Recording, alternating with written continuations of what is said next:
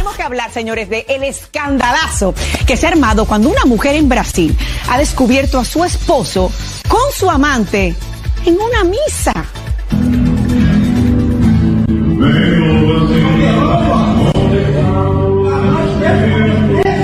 Mire, ese hombre Jesús en la boca. Estaban abrazaditos, escuchando cánticos religiosos cuando se ha sentido este griterío. Y el hombre ha visto a su mujer entrando al templo.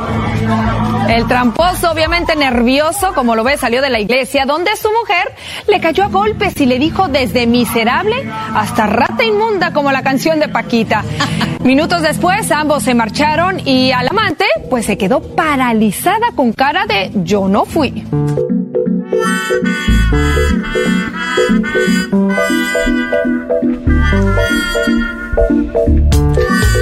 Hay lugares y lugares. Sí. Yo no me imagino eh, un peor lugar para dar cuenta de una infidelidad que una misa adentro de una iglesia, por supuesto. ¿Y si fue a pedir disculpas el hombre? No, no, no. Fue a decir por mi culpa. Yo además de escuchar el audio vi las imágenes. A ver cómo contá. No, y eh, está, en- ¿vieron la- las típicas filas de mm, los asientos de madera de una iglesia? Sí, los Que son- conozco. que son todos eh, continua, un Sí, continuo sí, de una fila, bien. Eh, en una de esas filas, em, contra la pared, está un, un tipo bastante musculoso y medio trabadito, abrazando a una chica con un vestido blanco, nada, no de novia, un vestido blanco, digo, Sí, sí, sí. nada más. Sí, sí. Y Escena la- de misa, pero y la está abrazando como solamente podés abrazar a tu pareja. Ante los Cachondeo. No, no, ojos había- de Dios. no, no es que era cachondeo, estaba en una misa, sí, pero peor te voy a decir. Está- La estaba siendo abrazada como con un cariño, como un afecto, ¿me entendés? claro. Del que solamente lo puedes hacer con, con alguien con el que estás eh, vinculado. Saliendo. Sentimentalmente. Claro, claro. No, no era. No, No eran amigos. claro, porque viste, hay, hay situaciones de cariño que pueden prestarse a mayor confusión. Sí. Y no sé, por eso, hasta te diría un piquito ponerle. Claro. Pero no, no. Acá hay un abrazo y la otra recostada sobre el pecho del señor. Hay una sola explicación para mí. Que es que la conoció en ese ámbito. Porque si no, ¿para qué? Si, si el chabón ¿No la conoce. se la levantó medio de una misa. Pero- Claro. Muchísimo. Pero Bueno, se la levantó en la iglesia donde iba con su mujer, o sea, ¿por qué, No, no, por qué yo creo, que la mujer, yo creo que la mujer no iba a esa Ah. iglesia. la, la mujer Eh, Descubrió que el hombre, la iglesia, descubrió no que el hombre sí. en los últimos cinco meses empezó a ir a una iglesia Sí. misteriosamente, un hombre que seguramente era ateo, y dijo acá hay algo que le llama la atención. Fue raro, porque además eh, hubo un operativo por parte de la, de la mujer este, mm, Ah, un seguimiento. engañada. No, porque filma la escena. Claro. Perdón, otra persona filma la escena, ella empieza a increparlo. También hay un amigo de, de ella. Sí. Lo hacen salir al, al, al tipo. eh, Sí. Y después afuera, ella obviamente lo empieza a insultar de una manera este, copiosa. eh, y, y también era divertido ver la, la, la, la chica que quedó en la misa mirando eso. La chica abrazada. Pobre piba. Sí, con nos cara de la iglesia. Y ahora que. ¿Qué ¿dónde baile, me- qué baile en el que me Uy, metí, ¿no? uy. Esa situación también es fea, ¿no? Es ser esa persona. To- Sí, o sea, lo- sí. todos los involucrados le están pasando en ese momento mal, obviamente, por distintas razones. Pero, bueno, no, yo, eh, me- qué sé yo, loco, un- anda un telo. Pero justo en la iglesia. Es un montón. Claro, no sé. Hoy ¿Qué que, le- hoy que necesitamos mucho de Dios, yo no voy a decir nada sobre el tema.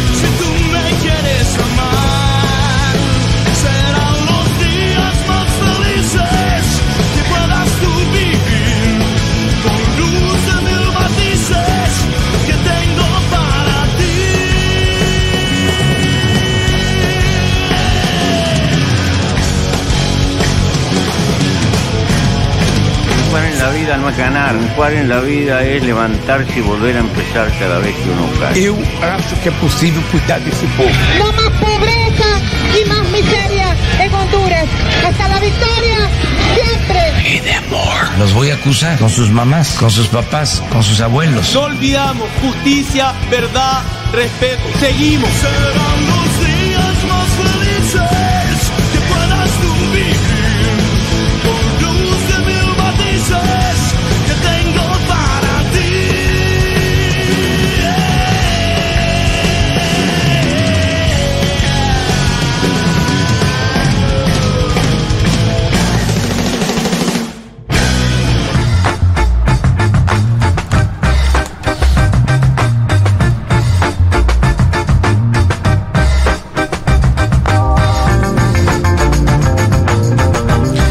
buen domingo para todas y para todos. Domingo 19 de noviembre del 2023. Este es el programa 270 de Un Mundo de Sensaciones. Si hay un programa que estaba esperando hacer era este. ¿Por qué? Porque en particular a quien les habla y por extensión, además de mis compañeros, eh, todos ustedes que nos están escuchando, tres horitas, nos desenchufamos un poco, eh, dejamos el WhatsApp. eh, La boca de una falopa. Información no hay. No se sabe absolutamente nada, es muy temprano. Eh, este programa termina a las 15 horas, como ya hablamos cuando fue la primera vuelta. Termina a las 3 de la tarde este programa, 3, 3 y cuarto, te preparás un mate, un cafecito, si ya comiste, si no almorzás, eh, y te pasas una peli. Vas a votar, si no votaste. Bueno, por supuesto. obviamente. Y después te vas a ver una peli tranqui, esas dos, dos horitas. Sí. Una de Nolan, medio así. ¿Sabes que hay gente que a las Y- 18 horas entra al cine en los domingos electorales? Bueno, también. es una estrategia espectacular, Sí, sí. porque Ay, te vas a ver una de. 3 horas, salís y ya tenés la data. Yo les recomiendo que no se sobre Giren. angustien, No que se no. sobregiren. Ya lo dije en el pase, es, no- eh, es evidente que, que hoy la Argentina se juega un montón, entonces eso nos tiene particularmente angustiados, eh, y no tanto por que se diga una cosa a la otra, cómo andará la secuestra, yo qué sé, parece que lo que no- nos pasa es que nos damos cuenta que es una elección trascendental, más allá de que la vida sigue y todo eso, pero es una elección muy importante y eso no, nos pone nerviosos, pero eh, casi con una función les diría eh, medicinal, terapéutica, les recomiendo que unan este, este oasis que va a ser este programa, donde por supuesto vamos a estar hablando de política internacional, y eh, después péguenlo con alguna otro- otra actividad así que les insuma un par de horas y ya, bueno, ahí sí. Ahí empiezan a conectarse y ver bueno qué pasa. también entrenar, ¿no? Salir a dar una vueltita al parque. Bueno, cada uno aplicará el plan que le parezca. Acá tenemos un programón con la ausencia de Juan Elman, que está con menesteres que no pudo abandonar. No sabemos bien, creo que involucra gente de otros continentes, pero no puedo decir nada. Ah, la mierda. No puedo decir nada. Eh, Está en la Argentina, al igual. él está en Argentina, pero está haciendo algo con orientales, Ah, mirá vos. Con gente de otros países y algo que le está insumiendo este, un tiempo que le impidió acercarse a estos estudios. Eh, hoy que vamos vote, a hacer. ¿no? Votá, Elman. No, sí, Ah, bueno. se levantó y votó y después ah, habrá Bien, hecho sus- bien, bien. sus cuestiones. Deber cívico. Tenemos un programa, tenemos muchas cosas para compartir con ustedes. Eh, arranquemos por acá, podemos tener una entrevista dentro de poco. Sí, claro. Eh, pasadas la una del mediodía vamos a estar conversando con Canela Crespo, que es un integrante del MAS de Bolivia. ¿Por qué nos parece súper interesante entrevistarla a Canela? Porque venimos contando en este programa eh, las internas que están sacudiendo al interior del movimiento al socialismo, la fuerza política de Evo Morales, pero también del actual este, presidente de Bolivia. Y sabemos que ahí hay unos cortocircuitos, o ya se prendió fuego más que cortocircuito. Eh, y entonces vamos a estar hablando con una protagonista de eso, con alguien que integra el partido. Vamos a preguntarle cómo viene esa interna, si hay posibilidades de que eso se, este, se salde o no, o ya son caminos separados. Nos vamos a meter de lleno, eh, pero con una voz autorizada, además del análisis y de la información que le venimos acercando en ese sentido. Después hay otro tema de la semana que, que mm, ya acarrea varios días, que tiene una particular resonancia con lo que está ocurriendo en la Argentina hoy, en estas elecciones donde eh, la ultraderecha accedió al menos al balotaje. Eh, nuevo gobierno de Pedro Sánchez, hizo los rituales eh, que ahora contaremos para, para su asunción y de eso estaremos hablando. Sí, la investidura de don Pedro Sánchez Castejón, por tercera vez presidente del gobierno de España, un hombre muy joven que... ¿Tercera? Claro, porque la primera, acordate que él llega con una moción de censura de Claro, breve. Rajoy, Eso, claro. muy breve. Una legislatura breve. Después va a las elecciones generales, las gana. Después su- sucede esto que pasó, ¿no? Que en elecciones municipales, mejor dicho, autonómicas en España, gana el Partido Popular y Vox y él decide adelantar, un hombre muy audaz, dice, ah, sí, ganaron a la mañana siguiente, dice, vamos a adelantar las elecciones. Adelante les va bien, porque conforma mayoría con 179 escaños. Vamos a estar hablando de qué pasó en la derecha española, porque hay un notorio progreso de el expresidente José María Aznar sobre el ámbito de influencia de la derecha española y también qué pasa un poquito en el ámbito de las izquierdas. Un gobierno que es muy amplio el actual de Pedro Sánchez, están los catalanes, pero que se plantea avanzar en la justicia social. Vamos a escuchar algún audio de eso y que tiene heridos ya. Ah, sí. Y cuando digo heridos, hablo particularmente de una fuerza que es Podemos. Bueno, todo un tema. Eso eh, estaba revisando fecha de asunción de él pri- como primer ministro, el- el, eh, perdón, como sí, este, como primer ministro de, de España. eh, 18, ¿no? El año. 18. Claro. Ju- 2 de junio. Sí. Mitad del 18, o sea que sei- eh, 22, o sea, van más de 5 años, ¿no? Claro. Ahora. Eh, 23, estamos terminando el 23, 5 años y Cinco medio. años en el medio de la pandemia, que fue No, una claro. eternidad para el mundo. Pero ella es un mandato, más allá de los cortes estos de que respecto al sistema parlamentario, es un periodo de tiempo que empieza a ser extenso. prolongado. Sí. Eh, Y la derecha dice que se va a quedar eh, cientos de años. bueno, ¿Viste? Como dicen acá. porque de- descubrió la fórmula de, de la eternidad. Yo creo Pedro. que es un hombre que muy joven, se, se lo ve joven, ¿no? Sí. Sí, Se lo ve joven. Nació en el 72. Es joven, tiene 51 años. Sí, sí, pero lo mirás y está es más joven, ¿no? No, sí. Hay otros de 72 que están. No, si yo.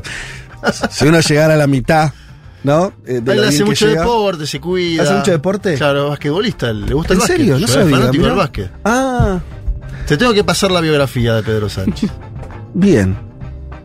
Básquet, me gusta. Sí. Sí, me gusta. Buen deporte. Bueno, eh, Viste vamos- que es alto. Sí, claro, sí, sí, sí, tiene, tiene, tiene el físico para eso. Bueno, ya le comentamos de los temas que vamos a estar hablando. También, eh, Viole, nos vas a traer eh, otra noticia que hizo bastante ruido la semana, que es una reunión bilateral entre eh, Joseph Biden y Xi Jinping, el presidente de Estados Unidos, eh, el presidente chino, una reunión cara a cara. Es la primera vez que se juntan desde la cumbre del G20 en Indonesia, en Bali, Ajá. en 2022, y se juntaron ahora en el marco de la cumbre del Foro de la Cooperación Económica Asia-Pacífico. APEC. Eh, fue una reunión que al principio fue como, eh, en la prensa pareció como muy constructiva, diplomática, prolija, respetuosa incluso. Eh, y lo cual, bueno, eh, era un marco particular que tenía que ver con una cumbre diplomática de un bloque que estaba orquestado por China, pero una cumbre que se hacía en San Francisco, en Estados Unidos, y que tenía la, liber- la liberalización del comercio como uno de los temas centrales, lo cual era como, bueno, un- un- algunos puntos para cada lado. Y hubo avances concretos, sobre todo en cooperación militar y en la lucha contra el tráfico de fentanilo.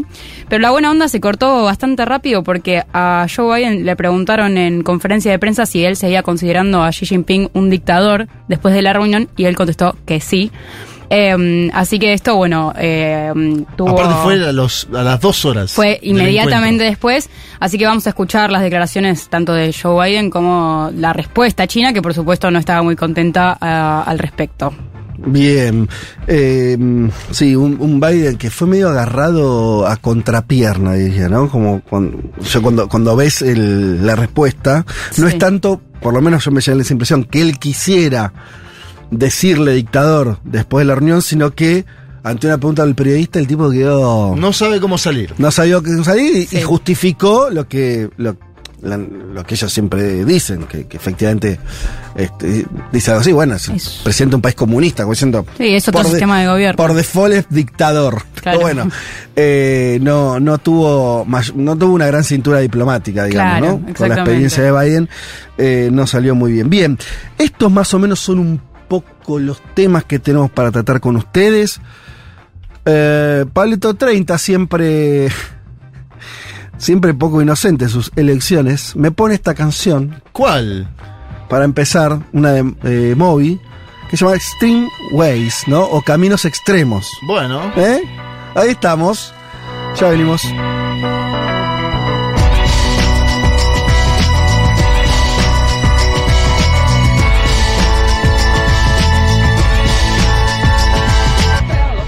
Hasta las 3, Federico Vázquez, Juan Elman, Violeta Weber, Malena Rey y Juan Manuel Carg hacen un mundo de sensaciones.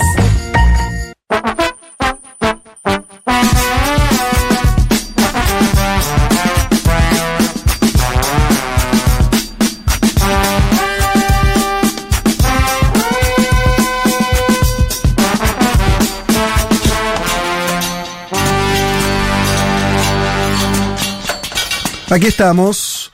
Em, por favor, 1140 66 000. No los noto muy activos. No sé si están conteniendo la respiración. Insisto, no se puede contar la respiración hasta las 8 de la noche. Claro, mucho Así tiempo. que se alarguen el aire. Tranquilidad. Ahora se pueden escuchar este programa que lo preparamos con mucho cariño para ustedes. Eh, algunos estarán muchos en eh, haciendo la fila para votar, aunque no hay mucha fila por lo que estuve viendo. Yo todavía no voté. No, Lo qué voy a hacer dinámico, después del veloz. programa. Yo voté, pero, claro, un balotaje. Un balotaje. Vos votaste muy rápido. En un minuto. Sí, por eso. Fui ocho y media. Pero eh, seguramente tendremos algunos fiscales, gente presente en mesa, fiscales que están ahí escuchando eh, el programa mientras hacen su trabajo cívico. Eh, muchos otros de sus casas, preparando los almuerzos, recibiendo gente, yendo a ver a familiares, amigos para afrontar este día eh, junto a otros. Bueno, como sea, eh, los que nos quieran contar qué están haciendo lo hacen al 11 40 66 000 eh, y también, por supuesto, abierto a los comentarios que surjan a partir de lo que estemos hablando nosotros de acá en más.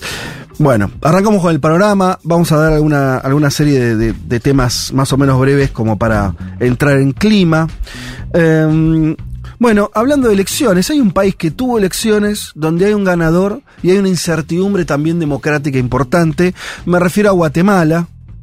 Eh, la Fiscalía de Guatemala anunció que va a pedir que dejar sin foros al presidente electo, a Bernardo Arevalo, por una extraña acción ocurrida hace más de un año, eh, donde Arevalo participó en una ocupación eh, que se hizo de una universidad, una ocupación más política, pacífica, ustedes saben, eh, las universidades que tienen vías políticas en general intensas, eh, pero bueno, es difícil no ver, como parte de varios hechos que acá fuimos contando algunos, donde el Poder Judicial guatemalteco no parece estar, por lo menos haciéndosela fácil a Arevalo para que pueda asumir como presidente. La acusación básicamente tiene que ver con que eh, se le acusa a Arevalo de tomar por la fuerza la Universidad de San Carlos en rechazo a las elecciones celebradas ese año en la Casa de Estudios. Eh, y aseguró que el presidente electo podría ser- haber cometido delitos de usurpación, depredación de bienes culturales y asociación ilícita. Bueno, eh, Uno se pregunta por qué no apareció eso en la campaña. ¿no? es rarísimo. Porque va cambiando siempre el mecanismo. Primero Sí. era que habían juntado mal las firmas y que había firmas de muertos en la constitución del movimiento Semilla. Sí, que la- Ahora- algunas estaban pagas también, eso era la acusación. Claro, pero ponerle que era por tres firmas. Tres Sí. firmas en un paquete de miles no es nada. Y en un partido que ganó con el 60% de los Además, votos después. Y esto, a- a- hablar de lo que hizo Arevalo en el 2022 en una toma de universidades, que tomar universidades No, claro, no. es, no. es lo, ma- eh, no, lo más usual de las universidades. Claro, yo dije, pues es parte de la vida política en general de las universidades, en algunos, algunos momentos, digo, no es que él fue y rompió con una fuerza de choque, no sé, militar, no estamos hablando de ese escenario. Bueno, en fin, es parte del enchastre que está ocurriendo en Guatemala, eh, veremos cómo Igual continúa Estados Unidos salió a jugar fuerte de vuelta. Sí. a favor Eh, de- de- del presidente electo. Claro, primero porque hay un vínculo histórico entre el Partido Demócrata, el- los, sus tanques pensantes y el gobierno de Arevalo, mejor dicho, el movimiento Semilla. Pero el subsecretario de Asuntos del Hemisferio Occidental del Departamento de Estado de Estados Unidos, Brian Nichols, difundió un comunicado donde dice que están en contra de los continuos y atroces intentos de socavar la democracia en Guatemala. Es decir, está jugando el gobierno de Biden, lo cual sería una buena noticia para Arevalo. Es muy larga, decíamos siempre el, el tiempo, ¿no? Porque Arevalo ganó hace ya meses y tiene que asumir en enero O sea, va a asumir antes el quien gane la elección hoy en Argentina que Arevalo que ganó una elección hace meses. Sí. Es muy largo el calendario.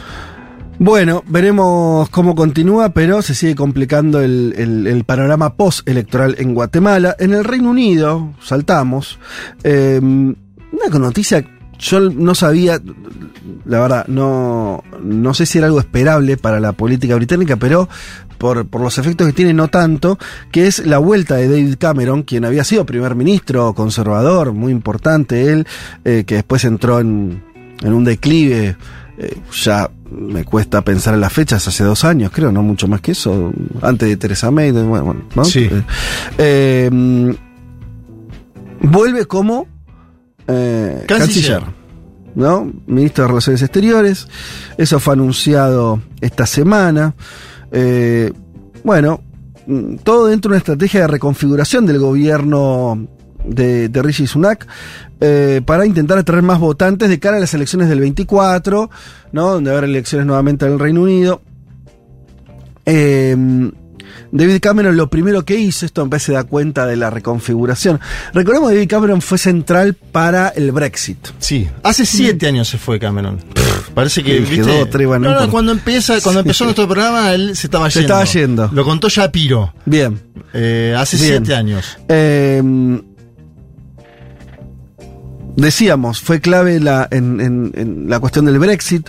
Eh, ahí no empieza como ese momento extraño, ¿no? De, de- de Reino Unido. eh, y de, mucha reconfiguración también de, su lugar en el mundo, su lugar geopolítico. Eh, y vean ustedes que lo primero que hace David Cameron, asumido ahora como canciller, es viajar a Ucrania, a la, la capital, a Kiev, eh, en un apoyo muy claro de, parte de, de Gran Bretaña a, Ucrania, al gobierno de Zelensky, en el contexto obviamente de la guerra, eh, una señal de también mucho alineamiento con la estrategia norteamericana. Esto es- sabemos que, que es parte de, de los de, algunos de los fundamentos de la política exterior eh, británica hace mucho tiempo, que es un alineamiento, diría, prácticamente automático con Estados Unidos, un alejamiento de las posiciones europeas. Esto se vuelve a reconfigurar eh, o, a, reforzar. Eh, bueno, ahí fue recibido por su homólogo, el ministro de Asuntos Exteriores de, de- de este- ese país, de Dimitro Kuleva. Funcionario de Zelensky, y básicamente lo que fue a decir es esto, seguiremos prestando apoyo moral, dijo Cameron, diplomático y económico, pero sobre todo el apoyo militar que necesiten. No solamente este año y el que viene, sino todo el tiempo que haga falta. Y esa última frase, que es la más relevante que dijo Cameron, responde también al momento que está viviendo Ucrania, donde a partir de la, del reverdecer de la guerra en Medio Oriente, eh, el propio Zelensky hace unas semanas, lo contamos acá, había salido a, decir con cierta preocupación que Ucrania ya no estaba en el primer plano ¿no? de, de- de Occidente como preocupación, lo cual es muy, muy cierto. Entonces, estas declaraciones de Cameron, sobre todo señalando esto, ¿no? Todo el tiempo que haga falta, porque además las noticias del frente de estas últimas semanas no son tan buenas para Ucrania. Básicamente es una guerra estancada en sus posiciones. Rusia está siendo muy efectiva en mantener las posiciones de, de- dentro del territorio ucraniano. Eh, Ucrania no ha logrado un, este, una reconquista amplia de, de ese espacio. Eh, entonces empezaba a discutirse o empieza a discutirse hasta dónde, cuánto tiempo más Estados Unidos, Gran Bretaña, Europa, o sea, los aliados más importantes en términos militares de Ucrania, van a seguir apoyándolo. Esta frase de Cameron, no sé si despeja todas las dudas, pero por lo menos en términos de intención, de narrativa, diríamos, vuelve a decir, estamos acá, somos aliados firmes, lo primero que hago es viajar, ¿no? Como primer gesto, y lo segundo que hago es decir que vamos a estar acompañando militarmente, que es el foco más central de la cuestión, todo el tiempo que haga falta. Así que bueno, Yo creo que ahí hay algo de sobreactuación, Fede, y te cuento por qué. bien. Primero, mm, la, la llegada de Cameron, por lo que leí, eh, es tomada en un partido conservador cada vez más tirado a la derecha como una especie de giro al centro de, Ajá. la, de la administración de Sunak. Em, y además, Cameron tiene buen vínculo con China, por eso te digo que hay sobreactuación acá. Lo que le están facturando hoy los conservadores del Partido Conservador son esos muy buenos vínculos que tiene con China. De hecho, los medios estatales chinos dijeron que era un- una buena noticia el nombramiento de Cameron al frente de eh, la Cancillería británica. De hecho, Londres y Pekín se llevaron muy bien durante a- aquellos años, se hablaba de nueva era dorada. Entonces, por ahí lo que está haciendo Cameron Ajá. en Ucrania es una sobreactuación Sí. al interior de su propio partido. Porque en realidad él viene a colocar más en el centro, vos decís, la agenda real de. de- Yo creo que el partido lo tira al exterior. centro, lo tira al centro. Bueno, O sea, de las figuras que hubo en los últimos 15 años, Cameron del Partido Conservador es la más ligada a, si querés, un centro político. claro. Sobre todo lo que vino después, ¿no? Eh, Bueno. May. Vale, vale como interpretación. Es muy nuevito todo esto. Sí, son sí, habrá que, horas, habrá que ver el- a la luz de lo, lo que sigue, ¿no? Em, y nos vamos metiendo con eh, lo que tiene que ver el conflicto entre Israel y Palestina. Entramos por acá. Mm, Nos quedamos en, en nuestra región, en Brasil. Lula da Silva salió muy fuerte con declaraciones el día martes, este martes, em, donde señaló que Israel estaba cometiendo actos de terrorismo al matar niños e inocentes en los bombardeos en la franja de Gaza. Eh, textualmente, Lula dijo, si Hamas cometió un acto de terrorismo e hizo lo que hizo, el Estado de Israel también está cometiendo varios actos de terrorismo, al no tener en cuenta que los niños y las mujeres no están en la guerra y ya han matado a 5.000 niños también. Hay 1.500 niños desaparecidos que seguramente están bajo los escombros. Este fue el corazón de las declaraciones de Lula, muy duras, eh, muy duras sobre todo en el contexto obviamente de Occidente. No hay, de hecho, es más bien descriptivo lo, que dice Lula, ¿no? Está hablando de, algo que está a la vista, que es el creciente costo humano que está teniendo la represalia o la respuesta israelí a la matanza del, del 7 de octubre por parte de Hamas. Eh, pero bueno, dicho desde el liderazgo de Lula, dicho en un contexto donde en Occidente, esto también lo hemos contado, siempre Israel tiene un hándicap en ese sentido, como que eh, hay, hay una tolerancia más o menos importante a las acciones de, Israel. Eh, bueno, estas declaraciones de Lula eh, generaron un cimbronazo. Eh, Él viene articulando, decíamos la semana pasada, con todos los actores del conflicto, ¿no? Porque habló también con las autoridades de Egipto para la salida de brasileros que estaban en la franja de Gaza. Claro, ese es el, exacto, el contexto de lo que, o sea, hizo estas declaraciones y al mismo tiempo mientras recibía Exacto. a, a un contingente Pero importante. a la vez habló con Herzog, que es el presidente israelí, el día jueves, Sí. y le manifestó su compromiso del gobierno para frenar las manifestaciones antisemitas en Brasil. Mm, claro. Entonces digo, es un hombre que está jugando en el equilibrio que le permite la Total. diplomacia y tener, digamos, eh, secuestrados en, en- en Gaza como estaba teniendo el gobierno brasilero también, digamos. Mm. Claro, Bra- Brasil tenía población que estaba viviendo en Gaza. Sí. ¿No? Sí, no secuestrados. No secuestrados por Hamas, Exacto. sino, eh, que de hecho no sé si hay brasileños creo que no, si hay argentinos, por ejemplo, en los secuestrados. Sí, argentinos hay más de 20. Claro. Es el pero- país de donde más, digamos, de donde más secuestrados hay después de, de Israel. Lo que no sé si, si había alguno o no brasilero, pero digamos, estos 22. Una, eh, una que falleció, entiendo. Una fallecida ah, puede tenía, ser. sí. Bueno, reciben un vuelo, digámoslo ordenadamente, Lula recibe a 22 brasileños eh, y 10 familiares, entre ellos 17 niños, que fueron evacuados de Gaza el domingo por la frontera terrestre de Egipto, que es el único lugarcito, ¿no? El donde, único paso. donde respira Gaza en varios sentidos, donde se dan este tipo de, de soluciones, obviamente sobre todo eh, de, de población no palestina o, o que tiene otra nacionalidad, entonces otros países, que en este caso Brasil, pero no fue el único, re- logran rescatar a conciudadanos de ellos, eh, se produce ahí una, un permiso para eso, también lo poco que ingresó en términos de agua, de Ayuda alimentos, humanitaria. de ayuda humanitaria para los hospitales, también ingresó por este, este el- ese estrecho abierto entre Egipto y Gaza, que es el resto del territorio eh, gazarí está cerrado, blindado por eh, las fuerzas armadas eh, israelíes. Después lo otro que no, yo digo, ahí te, digo- te dejo, Viole, la- que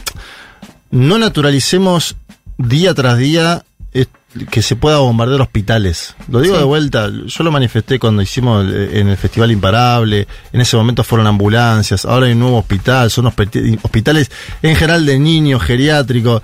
Estamos en un momento donde la naturalización del conflicto nos lleva a que, ah, bueno, otro hospital bombardeado. Eso no existe en un conflicto, bombardear hospitales. Ahora, ahora nos metemos con, con eso que también fue noticia esta semana, Viole. No, no, pensaba en, en relación a que más allá, o sea, considerando estas cuestiones en relación a la repatriación de ciudadanos brasileños es como el punto de diferencia, pero en sí pareciera que Lula toma un rol de eh, similar al que tomó eh, en relación a la guerra de Ucrania, de intentar posicionarse como un mediador neutral que habla con todas las partes involucradas, que intenta proponer soluciones que de alguna manera dejen contentos a todos o lo más contentos que se pueda y que es un poco la misma estrategia que intentó llevar adelante en Ucrania y que no lo logró mucho, pero sí que después tuvo eh, tuvo, digamos, impulsó propuestas que lo posicionaron como un líder importante a nivel global y que también estaban como muy alineadas con las propuestas que después hizo China en ese sentido. Eh, vamos a, dar algunas noticias más de este conflicto. En principio, otra noticia que apareció esta semana que tiene que la posibilidad de que se liberen rehenes eh, ya que tiene Hamas. Sí. ¿sí? Eh, y esto es a través también con eh, la ayuda de Qatar vinculado a esto, ¿no? El, de hecho, el primer ministro de Qatar afirmó que tiene cada vez más confianza en que se cierre un acuerdo entre Israel y Hamas y se liberen este, algunos rehenes. Solamente quedan flecos muy menores. Fue la declaración mega optimista por parte del gobierno de Qatar. Los puntos que quedan pendientes de acuerdo son solo logísticos. Uno tendría que pensar cómo sale la gente. No se entiende bien igual a cambio de qué, o por lo menos no Claro. eso no trascendió mucho. Pero eh, estaría eso. Lo cual sería importante, daría un giro seguramente si eso ocurre, si eso ocurre con éxito. eh, me parece que daría un giro al conflicto. Hace unos días le preguntaron a Netanyahu si había posibilidad de hacer algún intercambio de prisioneros o demás y él dijo que no descartaba la posibilidad de Claro, que haya liberación no lo de cerró. rehenes.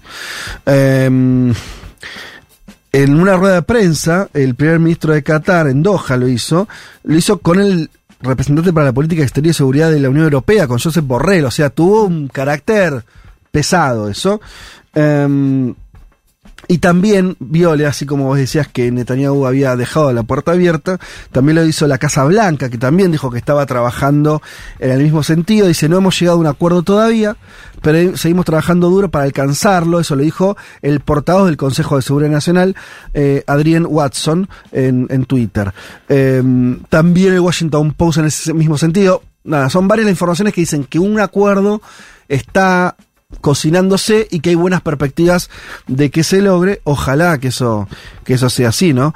Em, Porque sería un round 2, ¿no? Ya hubo un primer intento de acuerdo que no prosperó. fracasó. Sí. Y hay 21 argentinos secuestrados. Eso hay que marcarlo Claro. también, ¿no? Así Sí, como sí. decimos lo de los hospitales, hay que decir que hay 21 argentinos unos- secuestrados en la franja de Gaza. Un bebé de Un nueve bebé de meses. nueve meses, exactamente. em, en este marco es que la ONU, a través del Consejo de Seguridad, pidió un suspenso en la ofensiva terrestre, ¿no? Que ella hace muchos días eh, la Fuerza de Defensa israelí, el así se llama el ejército israelí, eh, está haciendo en Gaza. Dijo el Consejo de Seguridad, amplias y urgentes pausas y corredores humanitarios en Gaza por un número de días suficiente para permitir el acceso pleno, rápido, seguro y sin límites de las agencias de la ONU y de sus socios. Eh, la resolución además es vinculante, pero no salieron de más porque Israel tiene un historial de resoluciones resoluciones de la ONU vinculantes que no cumple. Eh, muchos países hacen eso, sobre todo los que tienen mucha espalda, por ejemplo Israel, Estados Unidos. Estados Unidos Sí. mismo, pero bueno. Eh, pero no deja de, también de ser un señal- señalamiento importante. Eh, Hay ahí también unas internas interesantes, no solo adentro de la ONU, sino también entre diferentes países europeos en relación a la denominación que le dan al pedido de que bajen un poco las agresiones, Sí. eh, que al- algunos van por el pedido del alto al fuego, que ahora se sumó Emmanuel Macron esta semana Sí. y que fue así como un hito importante, porque no lo había hecho antes, Ajá. pedido del alto al fuego, mientras que otros países occidentales y también esta declaración por, por lo que decís de la, de la ONU, que es vinculante, que es diferente a otras declaraciones, por ejemplo, de UNICEF y demás. Sí. Eh, organismos de la ONU que eh, piden esta pausa a las agresiones eh, y ahí también es interesante ver cómo hay un juego geopolítico que se que se que digamos que está atravesado por cómo digamos cuál es el rol de Israel en este conflicto Bien. Metámonos de, todavía un poco más entonces, y después ya saldremos de este conflicto, lo que empezaba a decir Juan hace un rato, el tema de la ocupación de hospitales o el ataque a hospitales al interior de Gaza. Claro, mínimo marco, ¿no? Eh, Gaza está siendo fue bombardeada primero y después tuvo una invasión terrestre donde se le pidió a un millón de personas que se desplacen en cuestión de horas al sur. Obviamente, bombardeos, más ocupación terrestre, más éxodo eh, inmediato. Si algo va a haber demanda es de hospitales y de gente lastimada, herida, bueno, en fin, eh, sean combatientes o sobre todo población civil, porque eh, insistimos, es, es una obviedad que, que semejante acción militar tuvo, in- incluso manteniéndonos dentro de cómo cuenta Israel la historia. Eh, así Israel haya querido ser lo más quirúrgico posible, entre comillas, es obvio que hubo una cantidad bestial de, de costos eh, humanos de civiles que no estaban combatiendo. Esos civiles heridos están yendo a los hospitales, a los pocos que quedan. El tema es que sobre eso Israel volvió a ajustar el torniquete y ocupó eh, militarmente alguno de ellos, particularmente el más grande de la franja de Gaza.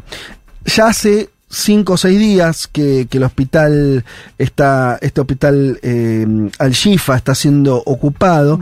La OMC, la Organización Mundial de la Salud, describió el complejo como una zona de muerte, eh, porque los servicios médicos además se, se cerraron prácticamente. Eh, había 291 pacientes en este hospital, 32 bebés en estado extremadamente crítico, bueno, un desastre. Eh, y, y por supuesto la ocupación eh, por parte del ejército israelí no, no ayudó a esto, además faltaba agua, faltaba comida, en fin. Eh, Claro. es el del Shifa de hace unos días. Exacto. Porque ayer eh, hubo un bombardeo al hospital Nasser en el sur de la Franja de Gaza, Sí. el lugar donde decían que había que ir. sí, para y estar seguros. Al menos 26 personas fueron asesinadas en ese bombardeo. Digo, uno va sumando, por eso yo decía lo de los hospitales, las ambulancias. Uno hace una cronología de los últimos. Y tiene que ver también con las cifras. Hay 12.000 Ujú. eh, muertos, ¿no? En lo que, en lo que va de. Terminemos de contar lo del hospital de Al-Shifa porque Sí, tiene que ver sí. con que... Es el más importante, aparte. de ese. primero que es, claro, es un edificio eh, más este más importante, es donde al- al- albergaba la mayor cantidad de, de heridos.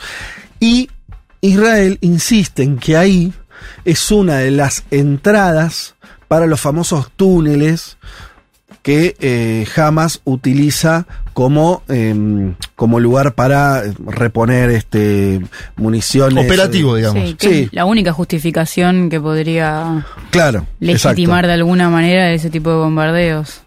ahí empezamos a entrar a una zona un poco compleja en la información, no tan clara, porque Israel sostiene esto y como parte de, de- de- tratar de convencer a la opinión pública de que esto es efectivamente así, llevó a algunos periodistas a mostrar eh, que en ese hospital había armas, había elementos que daban cuenta de que jamás estaba en control del hospital en términos militares, incluso se filmaron lugares que ellos eh, sostenían que habían sido como salas donde se habían tenido gente secuestrada, porque, eh, mm, eh, por ejemplo, hay una imagen de un barrote con una especie de tela, y que eso eh, era como tener atada la gente. Bien.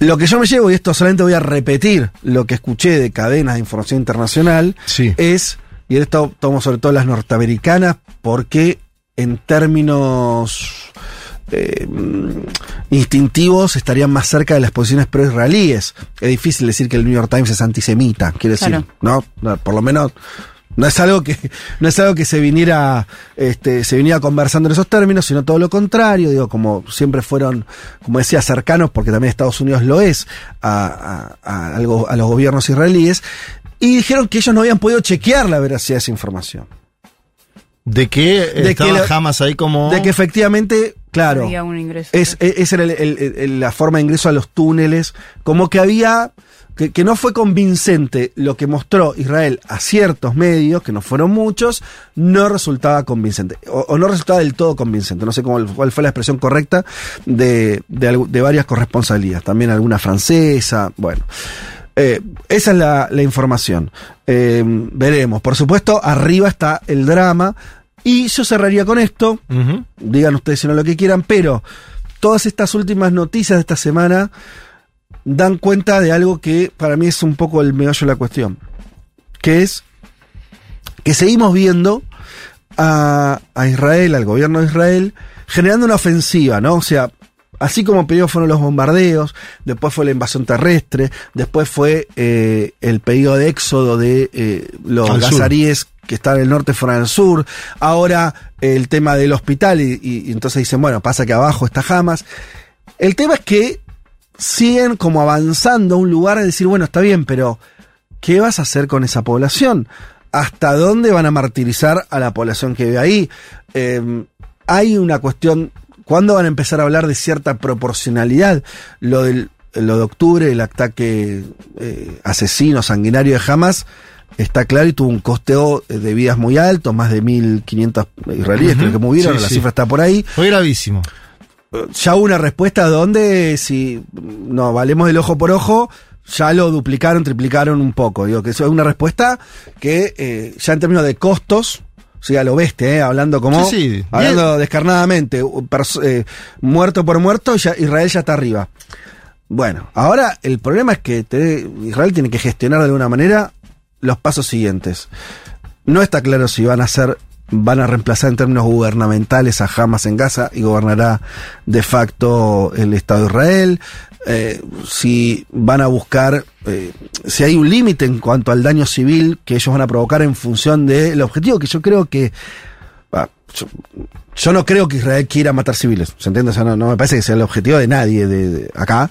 Eh, sí me parece que no está esa evaluación como el objetivo es derribar a Hamas a como lugar. El problema es que a como lugar implica matar gente. Entonces, bueno, está. eh, si exageremos, si Israel dijera, yo, nosotros vamos a eliminar a Hamas, así tenga que morir toda la gente que en Gaza, bueno, creo que sería vale decir, no me parece que tengas derecho a semejante objetivo si el costo es ese. Si el costo es la operación militar está cruenta, donde va a matar un- va a durar 10 días más, será otro el, el- el- el calibre ¿no? de atención que uno pueda tener. Eh, el tema es que no aparece eso. No, y hay una noticia que a No mí, hay, no me, hay- no hay nada que te dé cuenta de cuándo termina la pesadilla. Claro. a mí me alertó algo de Naciones Unidas que dijo el viernes que hay una posibilidad concreta Mm. por la falta de suministros de alimentación en Gaza de que se empiecen a producir las primeras muertes por hambre. Inanición, claro. Bueno, ahí ya entramos en otro, en otro panorama, en otro- Exacto. porque hasta acá estábamos, incluso te digo, naturalizando, y está muy mal decirlo en esos términos, pero el mundo naturalizó que existan 12.000 muertos, 50% de ellos bebés eh, o niños. Ahora ya que digan que esa población puede morir de hambre, ya estamos en un paso más. ¿no? Exacto. Bueno, creo Por que- eso digo, porque si las. Yo insistí. eh, si, si el gobierno israelí dice, o al final termina siendo, que pone el objetivo de destruir a Hamas, aunque mueran de hambre un millón de personas, o dos millones de personas, bueno, no, qué sé yo, o sea, lo siento en el alma, Israel estará cometiendo, el gobierno de Israel, un genocidio. eh, en, todas las letras y bueno, su legitimidad se verá completamente eh, destruida. Eh, yo no creo que no le quedan muchos días para que esto termine de volcarse. Y no creo, pero esto es una intuición, eh, que tenga tan largo el cordel como para hacerlo. No me suena que eso vaya a ser así. Ahora, efectivamente lo que sé que decir es, hasta ahora todo el recorrido del asunto fue para ese lado Claro. y en todas las instancias que yo comenté, desde el inicio de los bombardeos hasta la ocupación de los hospitales, no hubo ninguna eh, visualización de que el gobierno israelí tenía algún límite humanitario. Bueno, pero si se liberan a los secuestrados, como se está hablando, a través de la mediación de Qatar, ahí puede haber un elemento Exacto. que le permita a, Ben- a Benjamín Netanyahu decir, tenemos un triunfo, que es que esa gente Y frenamos acá. y frenamos, porque Claro. si, es- si esto va a seguir en estas condiciones, que la ONU dice, ojo porque puede morir gente de hambre, Mm. va a colapsar en dos semanas esto. Por eso me parece que son, es cuestión de días. lo de los secuestrados es la primera vez que aparece la política, algo parecido Bueno, a la claro. política. Sí, algo, sí. digo, en un contexto de guerra, pero algo parecido a la negociación política. Igual yo quiero ver para creer. No, no, no. O sea, Estamos imaginando esas escenarios. negociaciones sí, o sea, hay que ver qué pasa. Le damos entidad porque apareció Qatar. Claro, que sí. Ya dijimos que es un actor seguro. ahí que, que- que tiene también para perder si eso sale mal. Está más cerca que nunca, eso Claro. sí. O sea, está más cerca que nunca antes, por lo menos, no creo que en general, pero por lo menos en esta escalada, en esta última escalada. Eh, pero hay que ver, porque después, eh, con la legitimidad del, del, de que le da el manto de legitimidad del apoyo de Estados Unidos, eh, para mí no es tan imposible, para mí no es necesario, o sea, no es el único escenario posible que explote en dos semanas y sigue así. Como que mm, para mí pu- pueden mantenerlo por más tiempo. Eh, Pero es verdad que lo que decía Juanma, digo, hay un momento donde eh, una población civil al que ya le destruyeron la infraestructura, le, le destruyeron sus viviendas, no son 50.000 personas, estamos No, hablando no, de 2 millones no de personas. Eso empieza, y, y por las características geográficas, que son muy especiales. Sí, sí. En otros conflictos, la, este, la población puede huir a otros países, Seguro. ¿no? Como sea, ¿eh? Con costos obviamente horribles humanos, Sí, sí, pero se puede huir. un avión. Acá no Sí, puede sí. huir. Está barca. encerrada. Acá Sí, no, sí, acá no tiene aeropuerto, no no, hay puede forma de huir. No hay nada, sí. Está el mar. Eh, Y Egipto que no abre. Egipto que, que, que no abre, claro, para que pase todo el mundo, veremos si puede ser una situación de última instancia, pero tampoco sé si, mm, si la apertura de ponerle que, que, que Egipto dijera que vengan todos, se tienen que trasladar dos millones de personas, ¿eh? No, no tomamos conciencia de lo que es, pero es muchísima gente, es toda la gente que vive en la ciudad de Buenos Aires. Sí. No, no, no sé cómo evacuás eso por un casi un pasadizo fronterizo pequeño. Bueno, como sea, eh, se vienen horas decisivas ahí en este en este conflicto. Creo que esta semana va a haber novedades. esperemos que sean positivas eh, o, o que no sean este esta, este anuncio de tragedia sobre la tragedia que ya que ya existe. Bueno, si les parece, podemos ir cortando acá eh, el panorama. Tenemos mucho más para contarles. Les aviso eh, también que está disponible ya para ver al borde la, eh, el documental que hizo César González con Futurock. Eh, la peli ya está subida a nuestro canal de YouTube. Fue un éxito, se estrenó en más de 600 lugares en todo el país en las últimos, en los últimos 10 días y ahora ya está disponible para que todos la vean Recomiendo también como una forma, no es exactamente acá distracción porque es estar hablando o viendo una película sobre, sobre justamente eh, el proceso electoral argentino, pero es una óptica distinta, sin, sin tanto, más social, más de escuchar a la gente opinar, más un estado de situación, digamos, de en qué lugar emocional y material está nuestro pueblo. Así que para los que no la vieron, recomiendo fuertemente eh, que lo hagan. Ya venimos una tanda y los leemos en el 1140 66 000.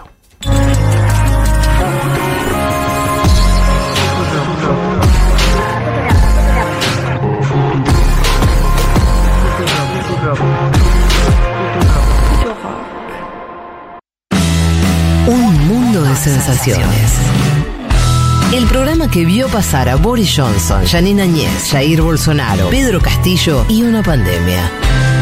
Con Federico Vázquez, el poder terrenal es efímero. Un mundo de sensaciones es eterno. Futurock FM.